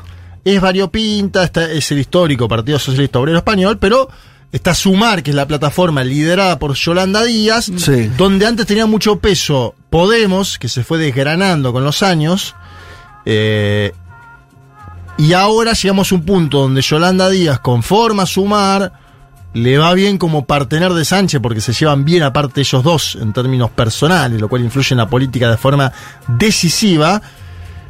Y el, el pablismo, ¿no? El podemismo originario con eh, Irene Montero se queda sin lugares ahora del gabinete, lo cual es todo un dato. Podemos desaparece del gabinete, tiene cinco diputados nada más en este momento, es decir, también es minoría dentro del bloque de las izquierdas. Votó la investidura, hizo una este ejercicio de democracia interna online donde votaron mayoritariamente la investidura, incluso quedándose fuera del gobierno. Sin embargo, hubo un ofrecimiento, ahora les voy a contar eso, pero quiero que escuchemos a Irene Montero para que vean el tono, tono del podemismo, porque dice, sí, España está aliviada con la votación de Sánchez, pero hace falta muchas cosas. A mí me hace acordar en parte el debate que se da en Bolivia porque es una Irene Montero disparando con munición más pesada ahora que se va a un Sánchez que se va a quedar en el gobierno. A ver, escuchen. Yo creo que hoy España está aliviada, sin duda alguna, porque no van a gobernar las derechas en nuestro país, pero también creo que para parar esta ofensiva reaccionaria que estamos viendo desplegarse desde el poder político y también desde el poder mediático y desde el poder judicial, las palabras no bastan. Esto no basta. Es necesario que esas palabras, de forma valiente, se conviertan en hechos. De nada sirve hablar muchas veces de feminismo si tú mismo le has dicho al país, como ha hecho el presidente del gobierno, que el feminismo molesta a tus amigos de 40 y 50 años. De nada sirve hablar de Palestina si no estamos exigiendo e imponiendo sanciones económicas ejemplares a Netanyahu y a todos los responsables de este genocidio y si no rompemos ya las relaciones diplomáticas con Israel. El hecho de que Pedro Sánchez y Yolanda Díaz vayan a echar a Podemos del gobierno creo que va a dificultar enormemente que pasemos de las palabras a los hechos, que es lo que verdaderamente necesitamos para frenar esta ofensiva reaccionaria que se está desplegando desde el poder político y también desde el poder mediático y el poder judicial. Uy, qué complicado. Qué complicado. Qué Sí. mal la veo, ¿no? Está mal esa, pero pará, porque tiene parte hay entretelones, ¿no? En el medio Yolanda Díaz ofreció un ministerio a alguien de Podemos, pero que ella quiere en el gobierno, que es Nacho Álvarez. Mm. ¿Y qué pasó? Viste, cuando vos le ofreces algo a alguien que forma parte de un colectivo, Podemos de- decidió, no, No, ¿cómo, le no. a, cómo le vas a ofrecer a Nacho Álvarez? Mm. Nosotros estamos pidiendo por Irene Montero. Mm. En el medio Nacho Álvarez ayer hace su pública su salida de Podemos. Ah. Podemos es como una, ¿eh? el Sí. último que apague la luz. Está haciendo Sí. todo el mundo hace cinco años. Con- y em, bueno, la verdad que está complejo. Todos dicen, mira, los analistas que dicen, esto es parte de una puja dentro del bloque de las izquierdas, Mm. que para mí hoy ya es minoritario en el gobierno, lo quiero decir Sí. con todas las letras. Pedro Sánchez con su PSOE, con matices, porque también tenés discusiones en el PSOE, Sí. pero Sánchez gobierna, maneja el PSOE, es el presidente en funciones y toma decisiones, lo contábamos antes con la economía. Después podés discutir. No, pero lo, grave, pero lo grave de esto es que, porque lo que dice Montero me parece que tiene un punto que es, ojo, estamos teniendo movilizaciones multitudinarias de la ultraderecha o conducidas por la ultraderecha. Sí. Eso va a generar una dinámica que no es solamente la de la política institucional. Gente, También las mucha, calles, necesita mucha gente en las las calles, entonces hasta ahí me parece que está haciendo un diagnóstico de decir, por ahí no alcanza solamente con la conformación de gobierno y, a- y- y aquí no ha pasado nada. Bien. El problema es que si, vos si eso después, en, en lugar de tener una traducción en un frente político amplio, si no te empezás a contar a costillas, ese diagnóstico correcto me lleva a una acción Fallida. complicada, porque si no van a estar todos juntos ahí, eh, bueno, en fin. Ya los cálculos son que hay próximamente elecciones europeas, acuérdense ustedes Sí. que en España también tienen que votar al Parlamento Europeo, Sí. lo hacen, y que Podemos presentaría, lo digo en potencial, porque aún no lo sabemos, lista aparte de sumar, ¿sí?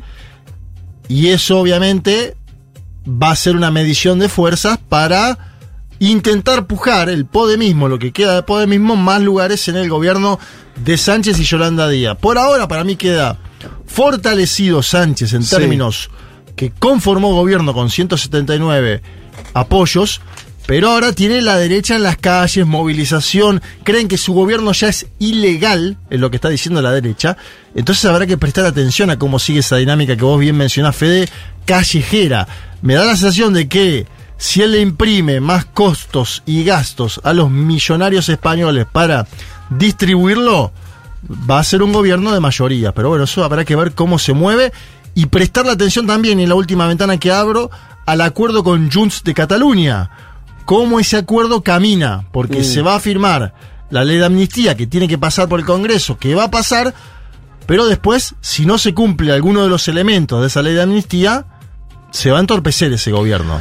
Bueno, muy bien, eh, avanzamos, que nos queda media hora de programa y todavía muchas cosas eh, por delante. Un mundo de sensaciones. Un programa hecho desde Occidente. Un poco en contra de Occidente. Y otro poco a favor de Occidente. Según Futurock FM.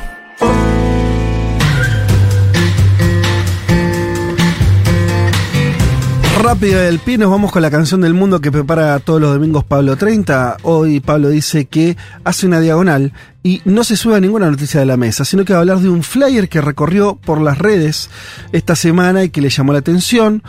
Eh, tras una iniciativa cordobesa que se inspiró en la etapa de Goo, eh, de Go, icónico disco del grupo Sonic Youth, la bajista de la banda, Kim Gordon, hizo un posteo en el que reprodujo ese diseño eh, de gente de Córdoba y se pronunció eh, en contra de la candidatura de Javier Milei, por más que esto parezca extraño.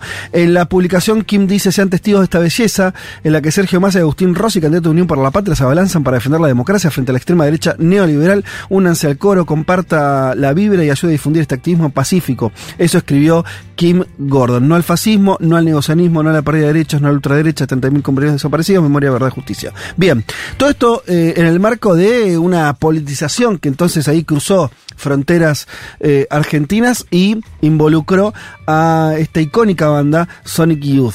El guitarrista y cantante Lee Ra- Ranaldo también eh, se sumó y dijo sí a la democracia ahora y siempre. El 19 del 11 votamos democracia, we got power. Fuerza Argentina. La imagen de Go de Raymond eh, Pettibon es la tapa del disco. Muestra a una joven pareja dándose a la fuga en un coche tras haber matado, tal y como reza el texto, a los padres de uno de ellos. Le robé al novio a mi hermana. Fue todo un torbellino, calor y relámpagos. En una semana matamos a mis padres y nos dimos la carrera, decía. Bueno, esa fue la, imagen eh, que fue eh, intervenida. Eh, ¿Qué les iba a comentar? Bueno, eh, Pablo hace un raconto un poco de, la banda que tuvo su momento más alto en los años 90, 16 álbumes de estudio, 3 de recopilaciones, 21 sencillos, 46 videos musicales. Eh, se formaron en el 81 en la ciudad de New York. Eh, surgió la escena experimental de arte y música New Wave. eh, y, y bueno, eh, si hablamos de los padres del grunge, dice Pablo, ellos serían uno de eh, ellos. El nombre de la banda surgió como una burla a la gran cantidad de bandas con la palabra youth. ¿no? que es joven, en sus nombres en la escena de Nueva York a principios de los años Excelente. 80. Esto se vería respaldado por una versión de la ficha del primer show de la banda, en el que aparecían con el nombre Fucking Youth, incluso. Bueno, mm, dicho todo esto, Pablo nos invita a que escuchemos uno de los mejores hits de la banda. Él está hablando de Cool Thing.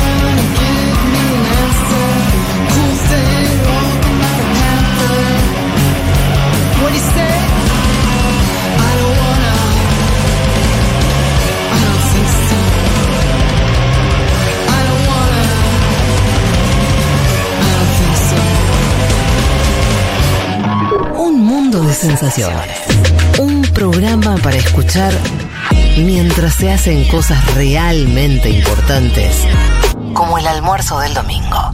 Futurock FM.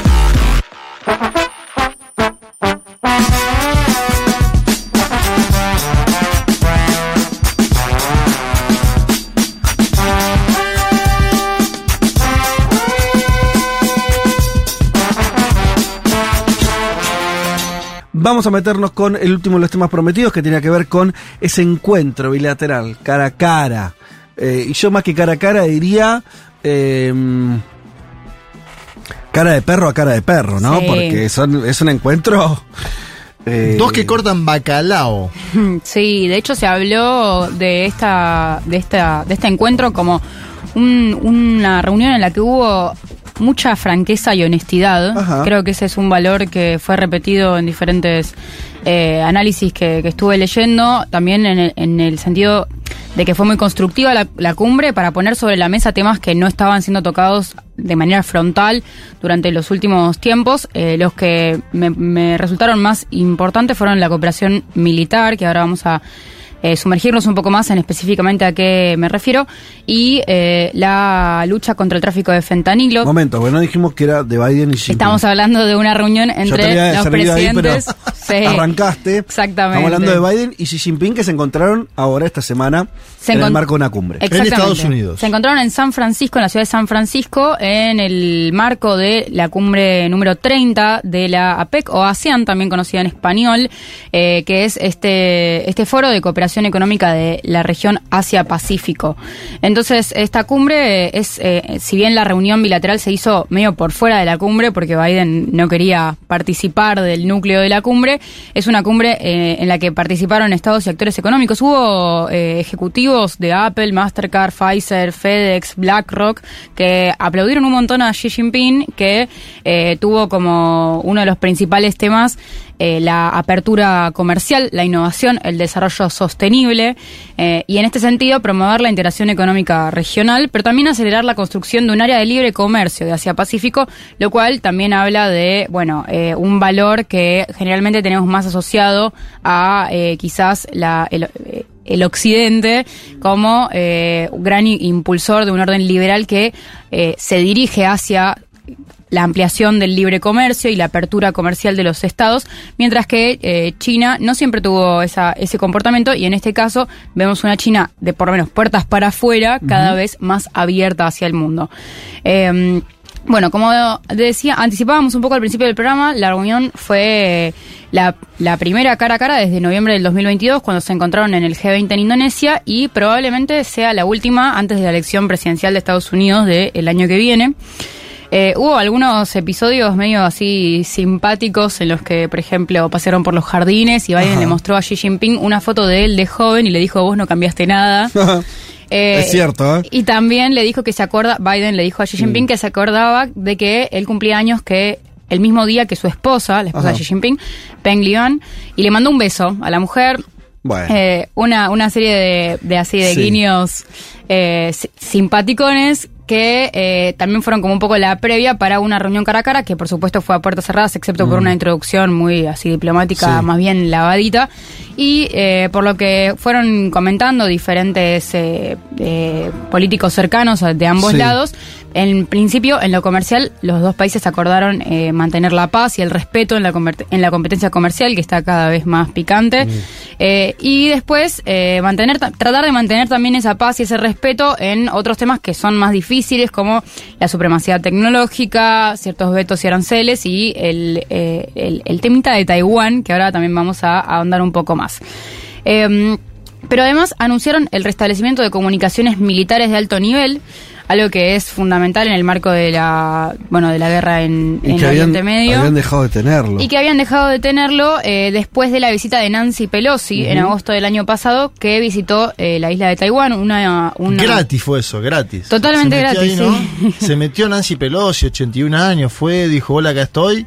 Ella era la presidenta de Exacto. la Cámara de los Representantes de Estados Unidos y fue a hacer una visita a Taiwán, un territorio que eh, el gobierno de Xi Jinping reconoce como parte de China, que dicen que es inminente, que es inevitable la reincorporación de este territorio a eh, China y que de hecho Estados Unidos formalmente en la, en, en la arena diplomática También reconoce sí. a partir del principio de una sola China Mm. que eh, implica que eh, el gobierno de Estados Unidos eh, tiene relaciones diplomáticas eh, ex- exclusivamente con Beijing y Taiwán entra en ese en ese Eso, es- eso es parte de algo muy pesado, porque es parte de los acuerdos Mao-Nixon de comienzos de los 70 que reanuda la- las relaciones entre China y Estados Unidos a ese nivel. Y dentro de esa negociación está que Estados Unidos reconozca que hay una sola China, Claro. no reconozca al gobierno de Taiwán, no le habilite instancias internacionales al gobierno de Taiwán, eh, y por supuesto, y de- del lado de China es la idea de esto, este territorio es parte de China, vos tenés que reconocerme que eso es así, pero yo lo que digo es que va, la reunificación va a llevar el tiempo que lleve. Claro. De parte de China es, bueno, no voy a invadir la isla mañana, no voy a forzar eso, pero teniendo la tranquilidad de que en algún momento se va a tener que dar la reunificación. Ese es medio el, el tratado. Ahora, como bien dijeron, los últimos movimientos de Pelos y demás, de los propios taiwaneses que se quieren independizar, El tema es que encendió lo las de- alarmas. Lo de Pelosi fue muy sobreactuado porque además son cada vez más los países del mundo que dicen Taiwán te bajo el pulgar, me voy con China. Sí. En esta, en esto de podés estar con uno o con el otro, sobre todo muchos países latinoamericanos vienen perdiendo eso. Le queda Paraguay, te diría, como el último. Si ganaba Efraín Alegre en Paraguay, también se iba con China. Es decir, no le queda mucho a Taiwán y la visita de Pelosi para mí fue más de discurso doméstico, ¿no? Completamente. hacia Estados Unidos. Completamente. Y, y también una jugada de Pelosi de también aparecer como en, un- en, en su poder político individual. subirse el precio. Figurar, claro, exactamente. Eh, de todas maneras, Sí. en, la, en el intercambio eh, expusieron sus diferencias y mantuvieron un compromiso a que el statu quo se, se mantenga más o menos como está, aunque, eh, bueno, ninguno de los dos se queda del todo quieto porque, Claro. eh, además de la visita de Pelosi, Estados Unidos los últimos años eh, manda entrenamiento, o sea, ayu- ayuda a entrenar la- a las milicias, a los milicianos, a los militares de Taiwán, algo Claro. que lo hacen a través de mandar a sus propios militares para entrenarlos y también a través de proveer armamento a- a- al gobierno de este mm, de este de- bueno de este territorio. Y en este sentido eh, Xi Jinping como bien decíamos recién eh, dice abiertamente que él no no que no está en la agenda de este digamos de estas próximas de estos próximos meses tomar ese territorio por la fuerza pero que eso no podría no podría podría cambiar. Eh, y que la corte de Estados Unidos de mandar armas a la isla porque bueno eso eh, ayuda a aumentar las tensiones teniendo en cuenta que este es eh, probablemente el tema que genera tensiones más eh, picantes entre ambos eh, ambas potencias mundiales. Eh, y además Xi mm, además Joe Biden le pidió a Xi Jinping que respete los resultados que habrá en Taiwán el, el próximo enero y Xi apoya a un candidato conservador que se llama Kuomintang, mientras que el- es muy posible que el Partido Democrático Progresista, el partido por el cual ahora está Tsai Ing-wen, que es la, la que ocupa la, la presidencia o la jefatura de ese territorio como según donde estemos parados, eh, es muy probable que consigan un tercer mandato, pero eh, pero Xi Jinping ayuda, a- ayuda- apoya a este otro candidato que no plantea... Comentar es el partido, entiendo. Ah, ok. Sí. Eh, porque es el. Partido Nacionalista, el histórico Claro. partido que construyó eh, eh, Hong Kong cuando, perdón, Taiwán, cuando Es el partido que emigró- pierde con Mao y tiene Exacto. que irse a Taiwán. Emigra a Taiwán y ahí construye su gobierno. Entonces, eh, yo igual no tenía ese dato, está bueno que eh, Xi entonces apoya ahora a esa fuerza en, con- en contra de la otra. De, De la- exactamente. del actual gobierno, va. En contra del actual gobierno, que es del Partido Democrático Progresista, por el concreto tema de que eh, mientras Kuomintang no descarta las relaciones con Beijing, Claro, el Partido Democrático sí. sí. es abiertamente como independentista Sí, en ese sí. Y por último, el, el- el otro tema picante así, antes de irnos a, a este, eh, a este eh, cruce sobre si Xi Jinping es efectivamente un dictador o no, Biden le pidió a Xi Jinping que transmita un mensaje para Irán y dice que eh, el mensaje en sí dice que es esencial que evite acciones que potencien el conflicto entre Israel y Hamas y que vino con una amenaza de cote, que es que cualquier avance en este sentido tendrá como consecuencia una respuesta contundente de Estados Claro. Unidos, algo que ya venimos escuchando igual en, en, en la boca de eh, diferentes mandatarios de Estados Lo que Unidos. yo no había escuchado, no sé si es nuevo o no, Viole, no sé si alguno tiene información, que es que le reconozca a China un por de interlocución con Irán. Digo, hay una triangulación ahí interesante porque no sé si hay antecedentes de eso de Estados Unidos habilitando ese lugar de influencia de China en, en un país alejado del área de influencia china como es Irán a priori, ¿no? Eh, una novedad eso. Sí, creo que quizás eh, sea, sea facilitado por la cumbre de la PEC y el hecho de que es una cumbre regional de Asia-Pacífico que en sí pone sobre la mesa el poder de China sobre esta Claro. región eh, y eh, la- el liderazgo de, de- de- China sobre este, sobre sí, este la, la territorio. idea es, tiene canales de comunicación que nosotros no. Claro. Lo cual otorga a China una capacidad muy interesante en términos geopolíticos. Claro, eso es lo que decía, el, el que Estados Unidos reconozca ese lugar a China me parece una novedad sí, total. Efectivamente.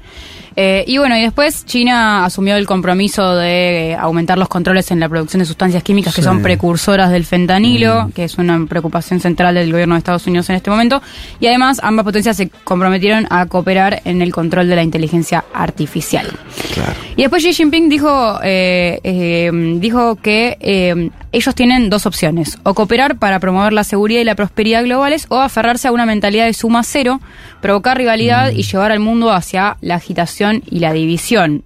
Y también dice que China no tomará el, el camino de la explotación y el saqueo, ni el camino de buscar la, hege- la hegemonía con, eh, digamos, con toda la fuerza que, que se pueda, y que en, en, digamos, un- poniendo un, un punto más, dice, no exportará su ideología ni participará en actividades de confrontación ideológicas con cualquier país. Entonces hay también eh, muy latentes las eh, históricas tensiones entre ambos bloques, con el crecimiento de China, con, la, con una interdependencia cada vez más forjada. Y es eh, casi inmediatamente después de esta reunión que en conferencia de prensa a Biden le preguntan si después de la reunión eh, seguiría considerando a eh, Xi Jinping un dictador. Escuchemos. President, after today, would you still refer to President Xi as a dictator? This is a term uh, that you used earlier this year. Well, look, he is. I mean, he's a dictator in the sense that he, he is a guy who runs a country that is uh, a communist country that based on a form of government totally different than ours. Anyway, La periodista le pregunta si después de la reunión él, bueno, se seguiría refiriendo allí como un dictador y Biden responde, mira, él es un dictador en el sentido de que es un tipo que maneja un país que es comunista, que está basado en una forma de gobierno completamente diferente a la nuestra. Ahora yo les digo, si pueden, busquen el video. Sí. Está en Twitter, está en YouTube, está muy fácil de encontrar porque la cara que pone Anthony Blinken, Ah. yo no les puedo explicar, no tiene desperdicio. La cara que pone tierra. Anthony Blinken cuando Biden contesta que sí, eh, no tiene Blinken, el, el, el- el líder de la diplomacia norteamericana. ¿Por qué? Y se quiere morir, se quiere morir porque después de una reunión que pone mucho paño frío sobre ciertas tensiones muy Mm. agitadas y que, como contaba eh, nuestro oyente, desempolva muchas cuestiones que estaban en, en el ámbito de la diplomacia, en el ámbito del intercambio directo entre ambos mandatarios eh, llenos de polvo. Eh, entonces, eh, después es como que desentierra el, el viejo conflicto Claro. de, de No, democracia. es una no cara democracia. diciendo, loco, trabajé cuatro meses Claro. para esto y me estás cagando Sí, en sí, este sí. momento. se quiere que morir, ver. literalmente se quiere Yo morir. creo que la. Bueno, no sé. No sé cómo será el líder de China, pero me suena que, que es fácilmente entendible que. mm, eh, que es, es- es un Biden, es un tipo, una persona, un político no, no sabiendo, o sea, no teniendo cintura en el momento, pero no, me parece bastante evidente que él no quería, no hubo una intención de por sí de ponerle el, el mote de dictador. Pasa que frente a esa pregunta, Y, pero era esperable la pregunta. ¿Cómo no va a poder responderla esquivando un poquito? Ni siquiera Y negándolo. para esquivarlo también, es- ah, pensemos un segundo, para Estados Unidos, para los norteamericanos, Xi Jinping es un dictador. Sí. Y, el, y, China tiene un régimen comunista. Quiere decir, no, no, no me parece asombroso. Hay algo que a mí me- me- de esta cumbre me quedo con esto, que es, me parece que es la primera vez, no porque no se hayan reunido antes, pero por los temas que tocaron, por, por esta mm, simbología también de tanta sensibilidad, se dijo una palabra, se dijo la otra, de que se reunieron a solas, por más que había un marco más general, que estamos como frente al- a la cristalización finalmente de una relación bilateral propia de dos superpotencias que se reconocen como tal una a la, a la otra y que tiene todo el gusto de la reedición de una, ya de una guerra fría eh, construida, estable. O sea, eh, cuando digo guerra fría es como sucedían durante muchos años entre los líderes soviéticos y los presidentes de Estados Unidos que tenían reuniones periódicas, a veces con más tensión, a veces con menos. Hay un histórico viaje que, quién no me acuerdo qué presidente de Estados Unidos hace, si no fue Kennedy. Bueno, ahora se me fue. O mismo Nixon, bueno, alguno que viaja a la Unión Soviética y lo recibe, no me acuerdo si era Brezhnev o quién, después ya de, de los años de Stalin, y tienen, viste, como, eh, incluso eh, en términos de, de- de comercio, en términos de... Quiero decir, guerra fría en el sentido de que los dos tipos que gestionan el mundo. Sí. Y que tienen que, que, como decías al principio, aunque sea ponerse de acuerdo en lo que no están de acuerdo, Sí. pero cada vez más están obligados a fijar las, la- la- la- las líneas de comunicación, eh, fijar, este, controlar las tensiones, hasta dónde vas vos o hasta dónde voy yo, que no era un escenario que tuviéramos, que me parece que Estados Unidos se resistía a ese juego hasta hace un tiempo cuando se, todavía se sentía el único que definía. Pero que tiene la diferencia de que no hay conflictos armados proxy que en los que los dos se posicionan en opuestos, en lugares No. opuestos, porque China tiene una posición diplomática histórica más neutral, Mm, más sí. rescatada, Sí. más, eh, bueno, vamos a ver cómo evoluciona. Pero tenés Taiwán ahí, tenés, digo, y después hay conflictos que no está China involucrada, pero Estados Claro. Unidos sí como Ucrania, como Sí, exactamente. Entonces vos tenés las dos guerras en este momento en el mundo, pero Sí. no tenés a una potencia de cada No, lado. no, no, no, total, total. Eh, entonces hay ahí como, para mí esa es la principal Sí, diferencia y también que eh, hay como cierta o intención de eh, realmente generar una cooperación que pueda ser eh, amigable en cierto sentido dentro de las tensio- profundas tensiones de la geopolítica. Ya son las tres, pero igual lo interesante de eso que decís, que me quedo pensando es. mm, ¿Qué es igual más complejo a la hora de discutir? Cuando en los años de la Guerra Fría del siglo XX, entre la Unión Soviética y Estados Unidos, donde se discutía, además de conflictos armados, se discutía ideología, se discutía si la Unión, dónde está, si la Unión Soviética, no sé, había una revolución como la cubana, entonces la Unión Soviética le decía a Estados Unidos no me toques acá, Estados Unidos dice bueno no te toco, pero allá tampoco vos, o la disputa comercial y tecnológica, porque eso también es una disputa de territorios, es una Claro. disputa por el control de la guita, de Más los recursos. Entonces, en algún punto yo no sé si no tenés proxies, en el sentido de no tenés enfrentamientos casi directos Claro. de las economías, de los mercados, por ahí no tanto de eh, las situaciones ideológicas, políticas, de quién gobierna en tal lugar, pero sí quién le vende a cada país, ¿no? Entonces, hay algo ahí también de choque medio directo. Sí. ¿Te entendés? Sí, entiendo, entiendo. Me parece que hay dos, dos factores igual que, que hacen que sea como diferente, que es primero la- el- la- que las incluso estas empresas gigantes de un lugar y del Mm. otro son transnacionales y también veíamos estas li- esta lista de empresas yanquis que, Sí. que aplaudían a Xi Sí. Jinping. Eh, y después esto, bueno, de que para mí es medio fundamental la diferencia del apoyo al conflicto armado. Eh, así que bueno, hay que ver igual cómo evoluciona, porque por supuesto todo esto puede Obvio. cambiar eh, al, al día. Nixon y Brezhnev, ¿será lo que decías vos? Eh, eso, arriesgué esos dos justo, ¿fueron esos? Ah, bien. Nixon y Brezhnev. Bien, que se juntaron en Moscú, bueno. Eh, ¿74? puede Puede ser ser. el año, sí, 74. Che. Moscú. 3 y 2 minutos de la tarde. Hemos cumplido, creo yo, nuestra tarea terapéutica. La gente ha sido entretenida durante tres horas. El que quiso no pensó tanto en la elección de Argentina, pensó en otras cosas. Eh, ahora se la van a tener que rebuscar solos de acá a las 6, 7, 8 de la noche. No, pero hay una. A se ver. puede hacer esto. Ahora Dale. cortan el programa, se Sí. van a ver una peli, como decías vos. Sí. A las 6 de la tarde empieza Sí. el stream de Mate por. Twitch y YouTube. Somos Matear. Vamos a estar eh, ahí cubriendo muy cerquita del búnker de masa, viendo qué pasa, entrevistando a la gente, haciendo un poco de seguimiento de los resultados y pueden venir a manejar la ansiedad con nosotros, seguirlo por Twitch y por YouTube. Y al mismo tiempo también les informo que desde hoy creo que creo no, desde las 19 horas, un rato más tarde, vamos a estar en Yuntabar, también se va a transmitir desde ahí los resultados, eh, ya una tradición, lo hemos hecho en las elecciones, las pasos, las generales, lo repetimos ahora también en el balotage, también lo estuvimos haciendo en eh, los momentos de debate, así que el que quiera se acerca a- al bar de, de la radio, ahí en Junta, La Valle, esquina Billinghurst, eh, en el barrio Almagro, y en la terraza van a tener también ahí un proyector. En la terraza y en, el primer- y en la planta baja también pusimos dos pantallas. Eh, van a poder ver los resultados acompañados. Porque la verdad que con toda esta angustia, muchachos, más que quedarse eh, solos, recomiendo también que se junten con gente. Ahí está hecha entonces las, las invitaciones, tanto para pagar la transmisión de mate como para ir al bar. No es un momento para estar solo.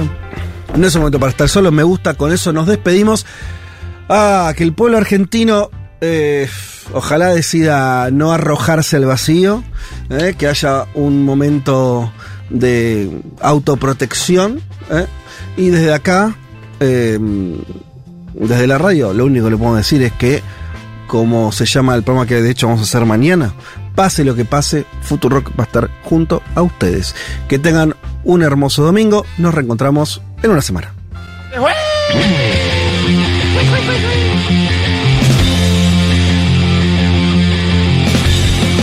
Eh, señoras y señores, eh, muchas tardes y buenas gracias.